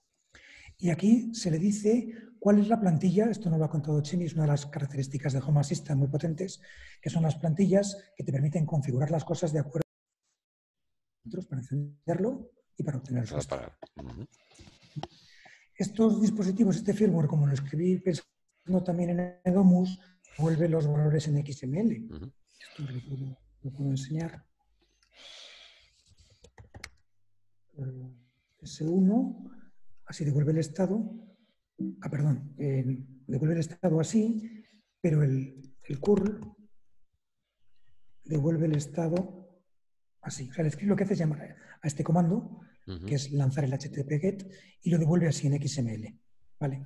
Esto lo hice así pensando porque el firmware que tengo me vale tanto para Edomus como para Home Assistant. Ah, claro, claro. vale para uno o para el otro. Entonces mm. opté por que devolviera los valores en XML para trabajarlos mejor. De la misma forma, vale. Mm. Eso es. Entonces, bueno, pues luego lo proceso para Home Assistant, le quito todas las etiquetas y dejo solamente el off, que es como está en el interruptor. Mm. ¿vale? Lo puedo encender con el comando. Pues si le digo on, pues lo enciendo. Y si le doy para el valor, me dice que está en on. Una cosa muy, muy sencillita. ¿Vale? Y lo mismo para el... A ver, estábamos... Vale, esto es lo que hace el, eh, desde el punto de vista del Home Assistant para comunicarse con el dispositivo. Lo enciende, lo apaga o conoce su estado. Realmente el estado no haría falta porque eh, cuando cambia de estado el dispositivo le informa Home Assistant. Eso es. Pero bueno, como estaba puesto, pues lo, puse y, listo. Vale, y aquí tenéis un poco cómo funciona, qué es lo que hace el, el dispositivo ESP, que cuando el interruptor se enciende, sea eh, través de Home Assistant o sea directamente desde la línea de comandos con, con, el, con el HTTP GET, pues él devuelve la información al Home Assistant, entonces manda a esta URL, que es la, HTTP, la de tu, URL la de tu Home Assistant, sí. Y aquí le pone eh, la URL que necesita para, los, para la API, que es API, estados, porque ya cambiar un estado, del interruptor switch armario cocina, y aquí le mando los datos, que es un, JSON, un JSON, con el estado nuevo que le quiero poner los atributos. Hay que poner todos los atributos que tiene, eh, os he enseñado antes en la herramienta para desarrolladores, todos los estados aparecen con todos sus atributos. Entonces hay que ponerles todos porque si no, no los respeta, los que había antes los borra. Entonces hay que poner los atributos que quieras que tenga ese, ese dispositivo. En este caso, el interruptor solamente necesita el nombre amigable para las presentaciones en la página web. Y luego dos cabeceras, que es el tipo de contenido, y un código de autorización, un token de autorización que lo tienes que generar tú en la interfaz de Home Assistant y guardarlo para este tipo de, cosas. Puedo enseñar luego ese interés donde, donde se hace, no está, está muy bien documentado. Vale, para apagarlo exactamente lo mismo, pues pero con este igual a off. Y el sensor, que no tengo, no actúo con él, sobre él desde fuera, el sensor él informa directamente al Home Assistant con, pues lo mismo, tiene aquí su, HTTP, en API States, sensor binario, puerta de la cocina, y cuando se abre la puerta, pues manda el estado on con los atributos que son el nombre amigable y el tipo de dispositivo, que es lo que permite a la interfaz dibujarlo de una manera u otra, básicamente. Le puedes poner también el icono, si quieres un icono distinto, se lo puedes pasar también aquí en, en los datos del post, con las mismas cabeceras. ¿vale? Este para abrirlo y este para cerrar. ¿Vale? Pues esta es básicamente la, integración de, muy sencilla, pues de un pequeño dispositivo, un sensor y un actuador. ¿Cómo se maneja luego esto con reglas? Pues aquí tengo algunas, por ejemplo, muy sencillitas, que son las que uso, que son similares a las que, ha hecho, las que ha hecho Chemi. Dentro del apartado Automation, pues le pones aquí el, un nombre, eh, el trigger, el disparador, que es... Eh, merece la pena comentarlo porque es interesante el trigger, cuando pones dos triggers, eh, se entiende que actúa, funciona la regla cuando se activa uno cualquiera de los dos. O sea, es un, sería un O, digamos, en Edomus, por ejemplo. Vale.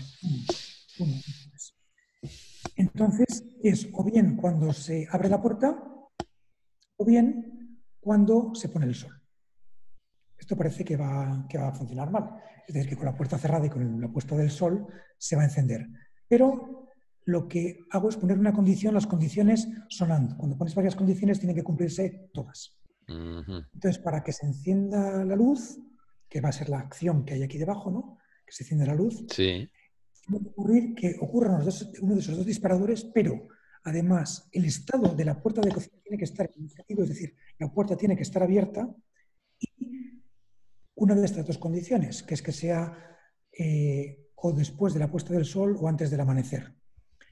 Esto no sé por qué lo puse así, lo cogí de algún sitio porque no debía funcionar bien.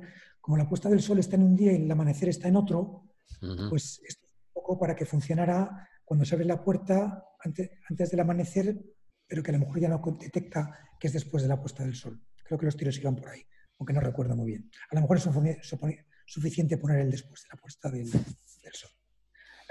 Bueno, ¿por qué se ponen estas dos condiciones? Fijaros, esto hace que funcione la regla, pensarlo un poquito, tanto cuando se abre la puerta y ya es de noche, o bien cuando la puerta ya está abierta y se hace de noche. Así funciona la regla en los dos sentidos. Si pongo solo el trigger que sea la apertura de la puerta, si la puerta está abierta y se hace de noche, la luz no se enciende. Pero con este truco, eh, bien, o bien cuando se hace de noche, o bien cuando se abre la puerta, se activa la regla. Pero para que la luz se encienda tiene que ser, o bien, perdón, además de ser, estar la puerta abierta, ser de noche. Entiendo, José Miguel, que esa, regla, esa programación, la has hecho en la interfaz gráfica de Home Assistant y te genera ese archivo. No, la has, hecho tú con la sintaxis directamente. Sí, sí, sí. Vale. Ya digo que utilizo mucho la técnica del benchmarking, que es que vi una cosa parecida por ahí que me gustó, la copié y la adapté. Vale, vale. Esa sintaxis que usas aquí eh, está documentada que Esto es el famoso YAML. ah, vale, vale que es la sintaxis con lo que se hace todo en Home Assistant. Vale, vale, de acuerdo. La, interfaz de Lovelace, la interfaz, también se programa en esta, sintaxis. Pero, si, tú, programas, como nos ha enseñado José Miguel, una regla en la interfaz, vamos a llamarla gráfica, te genera también es un, un archivo de este tipo al que tú puedes acceder después, entiendo. Eso es, eso es. Vale. Lo que es que tiene cosas que cuando tú tocas en las en los archivos, después la interfaz gráfica no funciona, porque le falta un que pone único. Entonces, digamos, de alguna manera se, eh, se cubren las espaldas para que tú, si tú tocas, pues él ya se quita un poco del medio, ¿no? Pero en principio, si, si, tú haces cualquier cosa con la interfaz gráfica, todo lo guarda en el directorio de configuración, en el directorio del usuario Home Assistant en formato texto. La verdad es que es muy, muy, muy comprensible esa sintaxis, la verdad es que es muy sencilla, no se puede decir que no. A veces es difícil, es comprensible, lo entiendes muy bien, pero a veces es difícil de escribir. Porque a veces las si es condition, conditions, que si es, eh, a veces cuando es un estado, es un trigger, cambia, la misma cosa cambia de nombre. Por ejemplo, el estado, eh, cuando es un trigger es platform y cuando es una condición es condition. Ah, vale. Eh, tienes que adaptarte. Pero bueno, es relativamente sencillo. Ya digo, buscando por ahí, mirando la documentación, que es muy compleja. Y al menos es legible para alguien que no sepa eh, programar esto, es legible, quiero decir que es muy legible, es muy fácil. No, es una programación, es una declaración de lo que quieres. Eso es. Mm. No es, una programación de cómo lo tienes que hacer, sino simplemente de mm. lo que quieres. Que Es una programación más declarativa. ¿eh? Mm. bueno, pues el apagado es parecido, simplemente cuando se apaga la puerta, pues se apaga la luz. ¿vale? Y luego aquí otra reglita, pues que es que si te la dejas encendida y las puertas abiertas, pues cuando llega el, amanecer o tres horas antes del amanecer, si está la luz encendida, pues la apaga. pues son tres reglas muy sencillas para manejar este, este cacharrín. Vale. él básicamente es todo lo que iba a contar, solo que tengáis alguna, alguna pregunta. Eh, el cordón está en la programación del, del ESP, claro. sí, claro.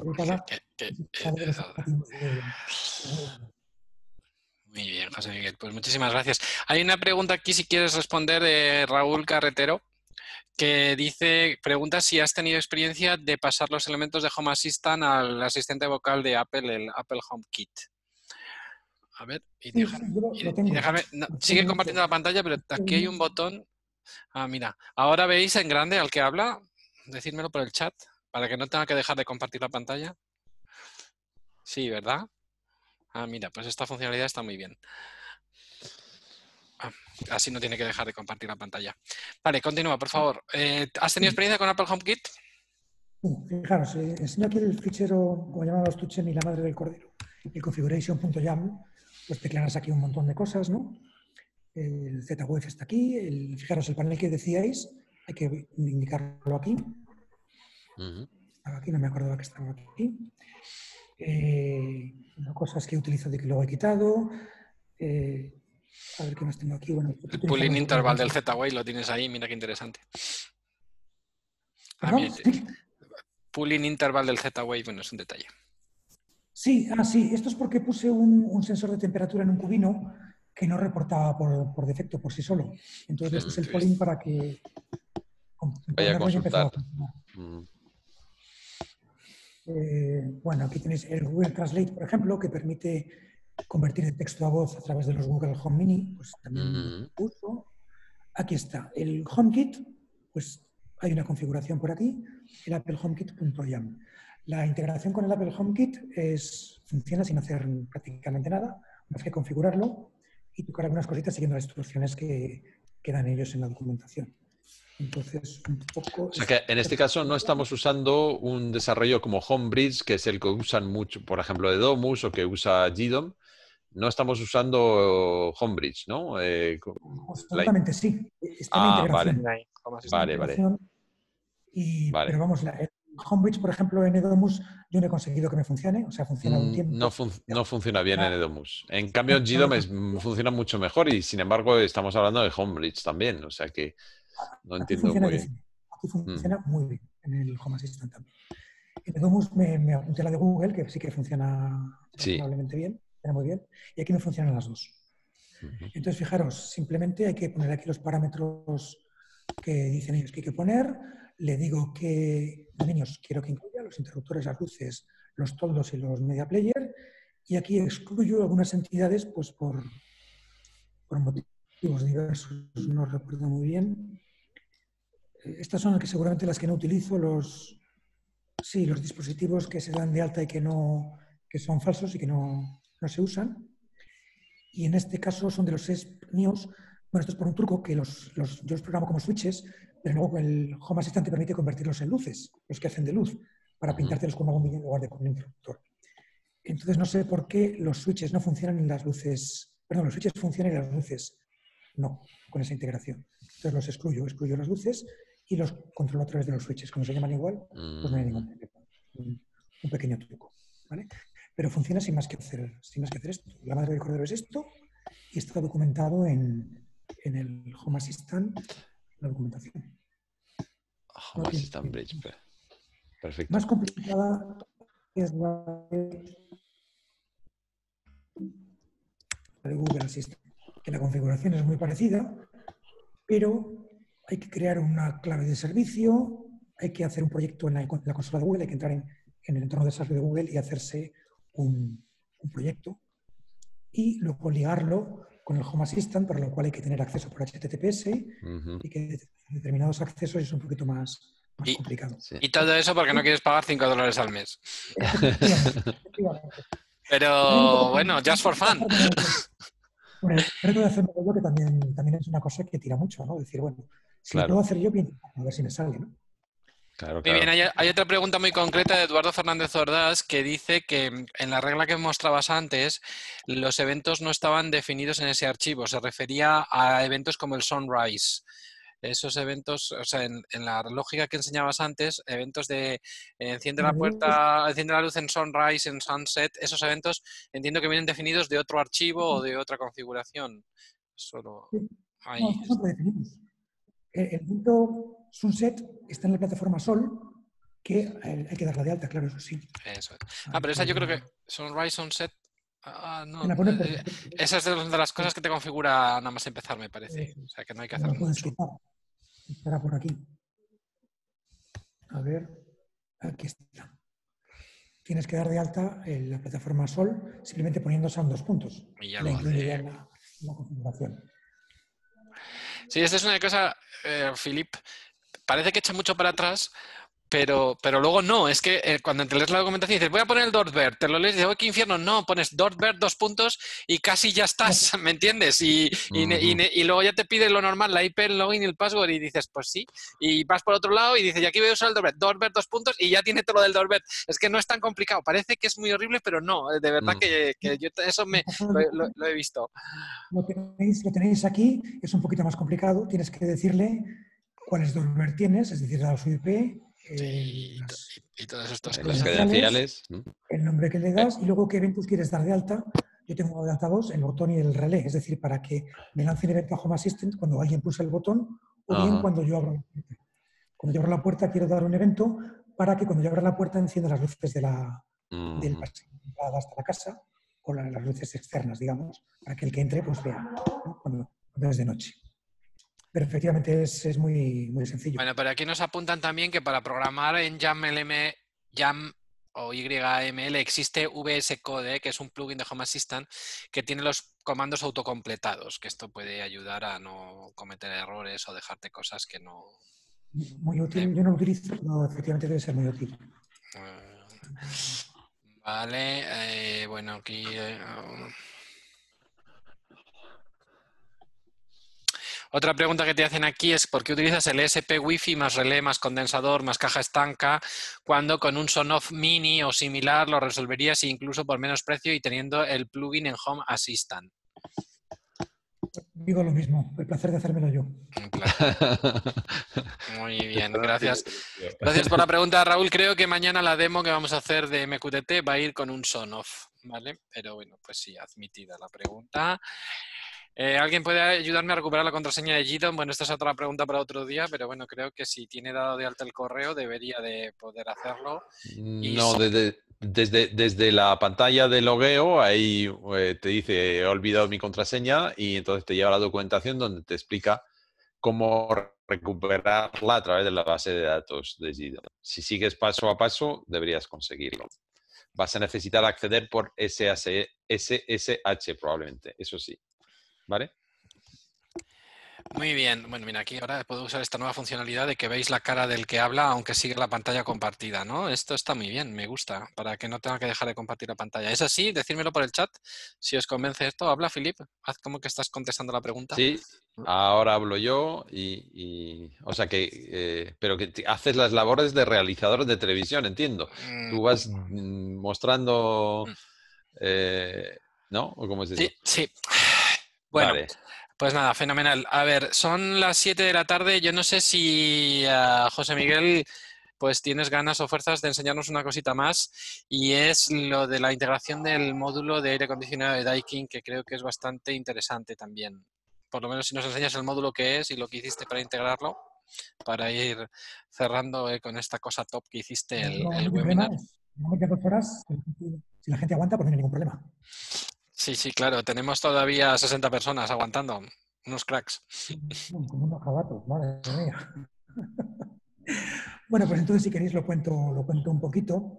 Esto, eh, os he enseñado antes la pestaña, voy a volver primero al, antes de volver aquí, voy a volver a compartir el navegador.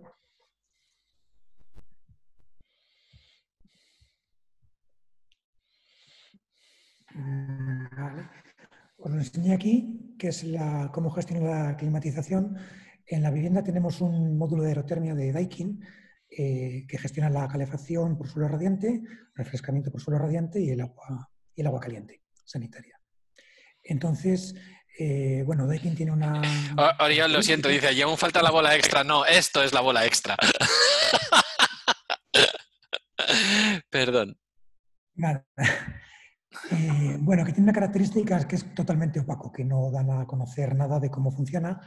La conexión es a través de un bus de dos cables, que se llama el bus P1, P2, que no he encontrado a nadie que haya conseguido destriparlo, de ver cómo funciona. Pero Daikin lo que tiene, vende un cacharrito que he comprado, que es este de aquí, se ve, un modulito, que lo conectas al, al bus este P1, P2 que se conecta con un cable de red y te permite controlar mediante una aplicación el sistema de calefacción, eh, refrigeración y aire acondicionado. A través de su aplicación y por supuesto tampoco tienen publicado cómo se comunica la aplicación con el modulito, pero ya es, es una comunicación eh, Ethernet que es más, más fácil de tratar. Entonces yo encontré por ahí un foro, no recuerdo de qué plataforma era, si era de Home Assistant, de Utiliz o de no recuerdo qué, que habían destripado un poco cómo funcionaba esto y la comunicación entre la aplicación y el módulo este es a través de WebSockets. Entonces, pues bueno. eh, Entonces, me entonces, el, el- el bus, el bus P1, P2 es más difícil de hackear, pero la parte TCP/IP con un sniffer o algo y el WebSocket sí que pudiste hacer un poco de ingeniería inversa y ver cómo iban los comandos, ¿no? Yo, yo partí de la pista de que me, ya encontré en un foro que eran con WebSockets y que lo habían hecho con un Wireshark haciendo sniffer en la red. Pues como daban algunas de las URLs, no todas funcionaban y me faltaban algunas funcionalidades, pues nada, le puse mi Wireshark y me dediqué a cotillear cómo mi aplicación se comunicaba con el módulo de Daikin y saqué el resto de los WebSockets que me faltaban.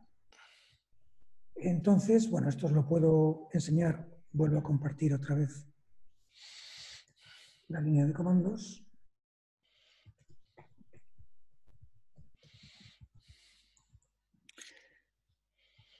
Vale, entonces eh, os voy a enseñar cómo son los...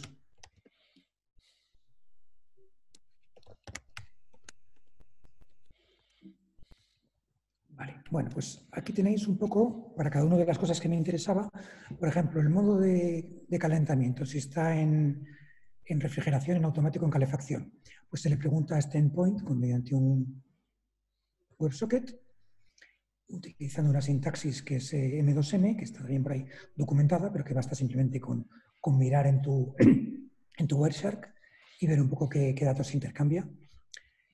Y eh, aquí configuro, pues para ese punto, para el modo de calefacción, pues cómo lo reflejo en Home Assistant, que es con un sensor, que es el modo de, de calefacción, con los atributos que luego mandaré mediante el HTTP post y el icono incluso, modo de funcionamiento. Y bueno, y así con el resto de los... Estos son los, los ítems que admiten lectura, que son el modo de calefacción, si este encendido está apagado, la temperatura de, de consigna, la temperatura interior, la temperatura exterior, si está activo, en fin, un montón de sensores que he podido crear con la información que me da el módulo de Daikin. Luego aquí más abajo eh, están los sobre los que puedo actuar que algunos son compartidos, que es el modo eh, de operación, puedo actuar sobre él también, para decirle que es calefacción, refrigeración o automático, lo mismo para el on-off, en fin. Eh, para la temperatura de consigna, que la voy a cambiar yo, el modo para el agua caliente, el modo resistencia para el agua caliente, con los modos de funcionamiento que tiene, también el programa que está activo, los programas que tiene el modo de Daikin y los que puedes cambiar tú. En fin, toda la información que necesito pues, para comunicarme con ese módulo de Daikin. Y luego además tengo un montón de ítems más que no he utilizado o que no me han funcionado y que los he dejado ahí porque no los, los necesito. Como referencia por según ya necesito entrar en, ellos. Esto es un programa de Python que es un poco el que me gestiona toda la comunicación entre eh, Home Assistant y, eh, y el módulo de Daikin por dibujarlo, puedo poner otra vez, a ver, voy a poner otra vez el navegador. Y vuelvo a la pizarra, voy a hacer una nueva. Perdón, he vuelto a la misma. Lo de la pizarra me lo compro, pero tienes un lápiz con una, con una tablet, ¿no? No lo haces con el ratón. Una, tablet, eso es. una vago de estas, ¿no? una bambú. No, no, es una, iPad, es un iPad Pro. Ah, es un iPad. Oh. Este, puedo ver la pantalla del ordenador en el iPad y escribir sobre el iPad. Y sale en el ordenador. Muy bien, muy bien. Vale. Bueno, pues entonces, por pintar un poco la cosa, aquí estaría el Home Assistant conectado por cable al módulo de Daikin. El módulo de Daikin no es Wi-Fi, es, tiene conector RJ45, va por cable. Sí, es por cable, es por cable. Porque muchos de estos van por Wi-Fi y luego los dos del bus. Daikin tiene muchos modelos y lo que pasa es que para el tema de la calefacción y aerotermia debe tener este modelo que a lo mejor no es compatible para otros sistemas de, de Daikin. De aire acondicionado, por ejemplo, aires acondicionados normales de Daikin creo que no funciona este, este módulo, pero tampoco lo sé con certeza. Bueno, el caso es que aquí donde está el Home Assistant tengo también corriendo este modulito en Python, que es un daemon que está siempre ejecutándose, y que lo que hace es lo mismo, para HTTP post, informa del estado de los sensores al Home Assistant, y por otro lado, consulta con los WebSockets al módulo de Daikin, cuando pues, me parece que lo hace cada 30 segundos, esto es programable, consulta de los sensores y los devuelve para acá. Y además, cuando quiero actuar sobre el módulo, Daikin le da una orden a este programa para que mande a través de WebSocket la orden al módulo de Daikin. Es más o menos la misma filosofía que en el caso anterior. Lo que pasa es que en lugar de tener un SP, pues tengo un programa en Python corriendo que hace un poco de interfaz entre los dos, entre el Home Assistant y el módulo de, de Daikin. Bueno, José Miguel, pues muchísimas, muchísimas gracias por la explicación. Por cierto, prometo para todos que en alguna vida haré un vídeo o haremos un webinar para explicar la diferencia del HTTP GET y el HTTP POST, que es una cosa que ha salido ya varias veces y no nos ha explicado, y también para qué sirven la resistencia de pull up y pull down, que es otra cosa que ha salido tres o cuatro veces y todavía no nos ha explicado. Y es, es importante un poquito de conocimientos de HTTP y de, y de electrónica y resistencias. Así que bueno, pues hablemos, abrimos si queréis un turno final de preguntas y respuestas. Son las 7 y 10, no está mal, dos horas y 10 de webinar y, y bueno, pues si alguien quiere comentar algo. Diferencia entre post y set, la gente dice, podría estar horas. Esto lo cambia Gallery View, que sé que os gusta más. Así nos veis a los tres. ¿Alguien quiere decir algo por el chat? ¿Alguna pregunta? ¿O estáis mareados? 54 personas, ¿eh? 51 más 3 por aquí y parece que no hay preguntas. ¿Algo que comentar? Filip, ¿qué te ha parecido el sistema? ¿Eh? Después de eh, me ha parecido muy, muy, muy interesante, muy interesante. Es eh, más asequible de lo que yo pensaba eh, cuando he visto esos archivos de configuración. entonces me interesa, me interesa investigarlo, por supuesto. ahora que mm, pensando en lo que os decía al principio, que he visto que alguna empresa se ha lanzado a comercializar esto con un hardware y una caja y tal, me pregunto si realmente esto se puede comercializar así, porque aún así entiendo que hay una parte importante de ese sistema en el que tienes que meter la mano a través de línea de comando y no sé yo si esto es adecuado para venderlo así. Eh, el, gato está demasiado vivo ¿eh? para, para hacerlo de escayola y venderlo, yo creo. ¿eh? está demasiado vivo, pero bueno, no está mal, no está mal. Bueno, pues si queréis vamos terminando. Gracias por los comentarios en el chat. Mañana tenemos MQTT, no os lo perdáis y quisiera dar las gracias a los dos panelistas que he tenido conmigo. Ah, bueno, ahora hay un par de preguntas, si queréis, con los ESP. ¿Cómo compruebas la Dice, ¿cómo compruebas la apertura de interruptores a 220 con los ESP? Esos detectores magnéticos que has dicho, eh, esa señal, ¿cómo la recoges en los ESP? Eh, José Miguel. Me parece que le está preguntando por los interruptores, el actuador. ¿Cómo compruebas la apertura de interruptores a 220 con los ESP? Sí, Miguel eh, el, interruptor, el, interruptor, lo controla el ASP, entonces él sabe cuándo le ha dado la orden de, de apertura y de cierre. Entonces no hay que comprobarlo, simplemente tú das la orden. No es un interruptor externo, sino que es un relé de estado sólido que controlas con el ESP. Entonces tú das la orden, no hace falta comprobarlo. Y los, de, los interruptores de la apertura del armario, pues es simplemente un interruptor que pone a tierra una señal o no que la detecta también. Es una de las patas del, del ESP y tú detectas cuando está puesta a tierra y cuando no, simplemente o con interrupciones o consultando. No sé si eso responde a la pregunta de, Manuel. Eh, sí, a ver, y Raúl también ha preguntado lo de la integración con Assistant y con HomeKit. Sí, lo hemos, lo hemos respondido y se ha, explicado la configuración. Luego puedes ver el vídeo y José Miguel lo usa con, éxito y con... Muy bien, pues nada. Ah, muchísimas gracias a todos. Muchísimas gracias, José Miguel, por compartir tus conocimientos, tu sabiduría, tus tablas de profe y tu instalación y tu casa con todos nosotros y por las colaboraciones que tienes con, nosotros, con Felipe y conmigo. Muchísimas, muchísimas gracias y esperamos que sigas, que sigas ayudándonos a hacer desarrollos e integraciones y pasándotelo bien. Y Filip, una vez más, pues muchísimas gracias por tu colaboración hoy, por compartir tus conocimientos y por tus moderaciones de hoy. hoy, hoy, he aportado un poco en cuanto a conocimientos, pero sí que venía yo aquí para hacer preguntas porque estaba muy interesado. Para meter el dedo en la llaga y para manejarnos la moderación, que es muy importante. Muchas, muchas gracias a todos. Nos vemos mañana, nos vemos en las redes. Muchos saludos y que tengáis muy buen martes y muy buen día. Chao, chao, saludos. Hasta luego, gracias. Adiós.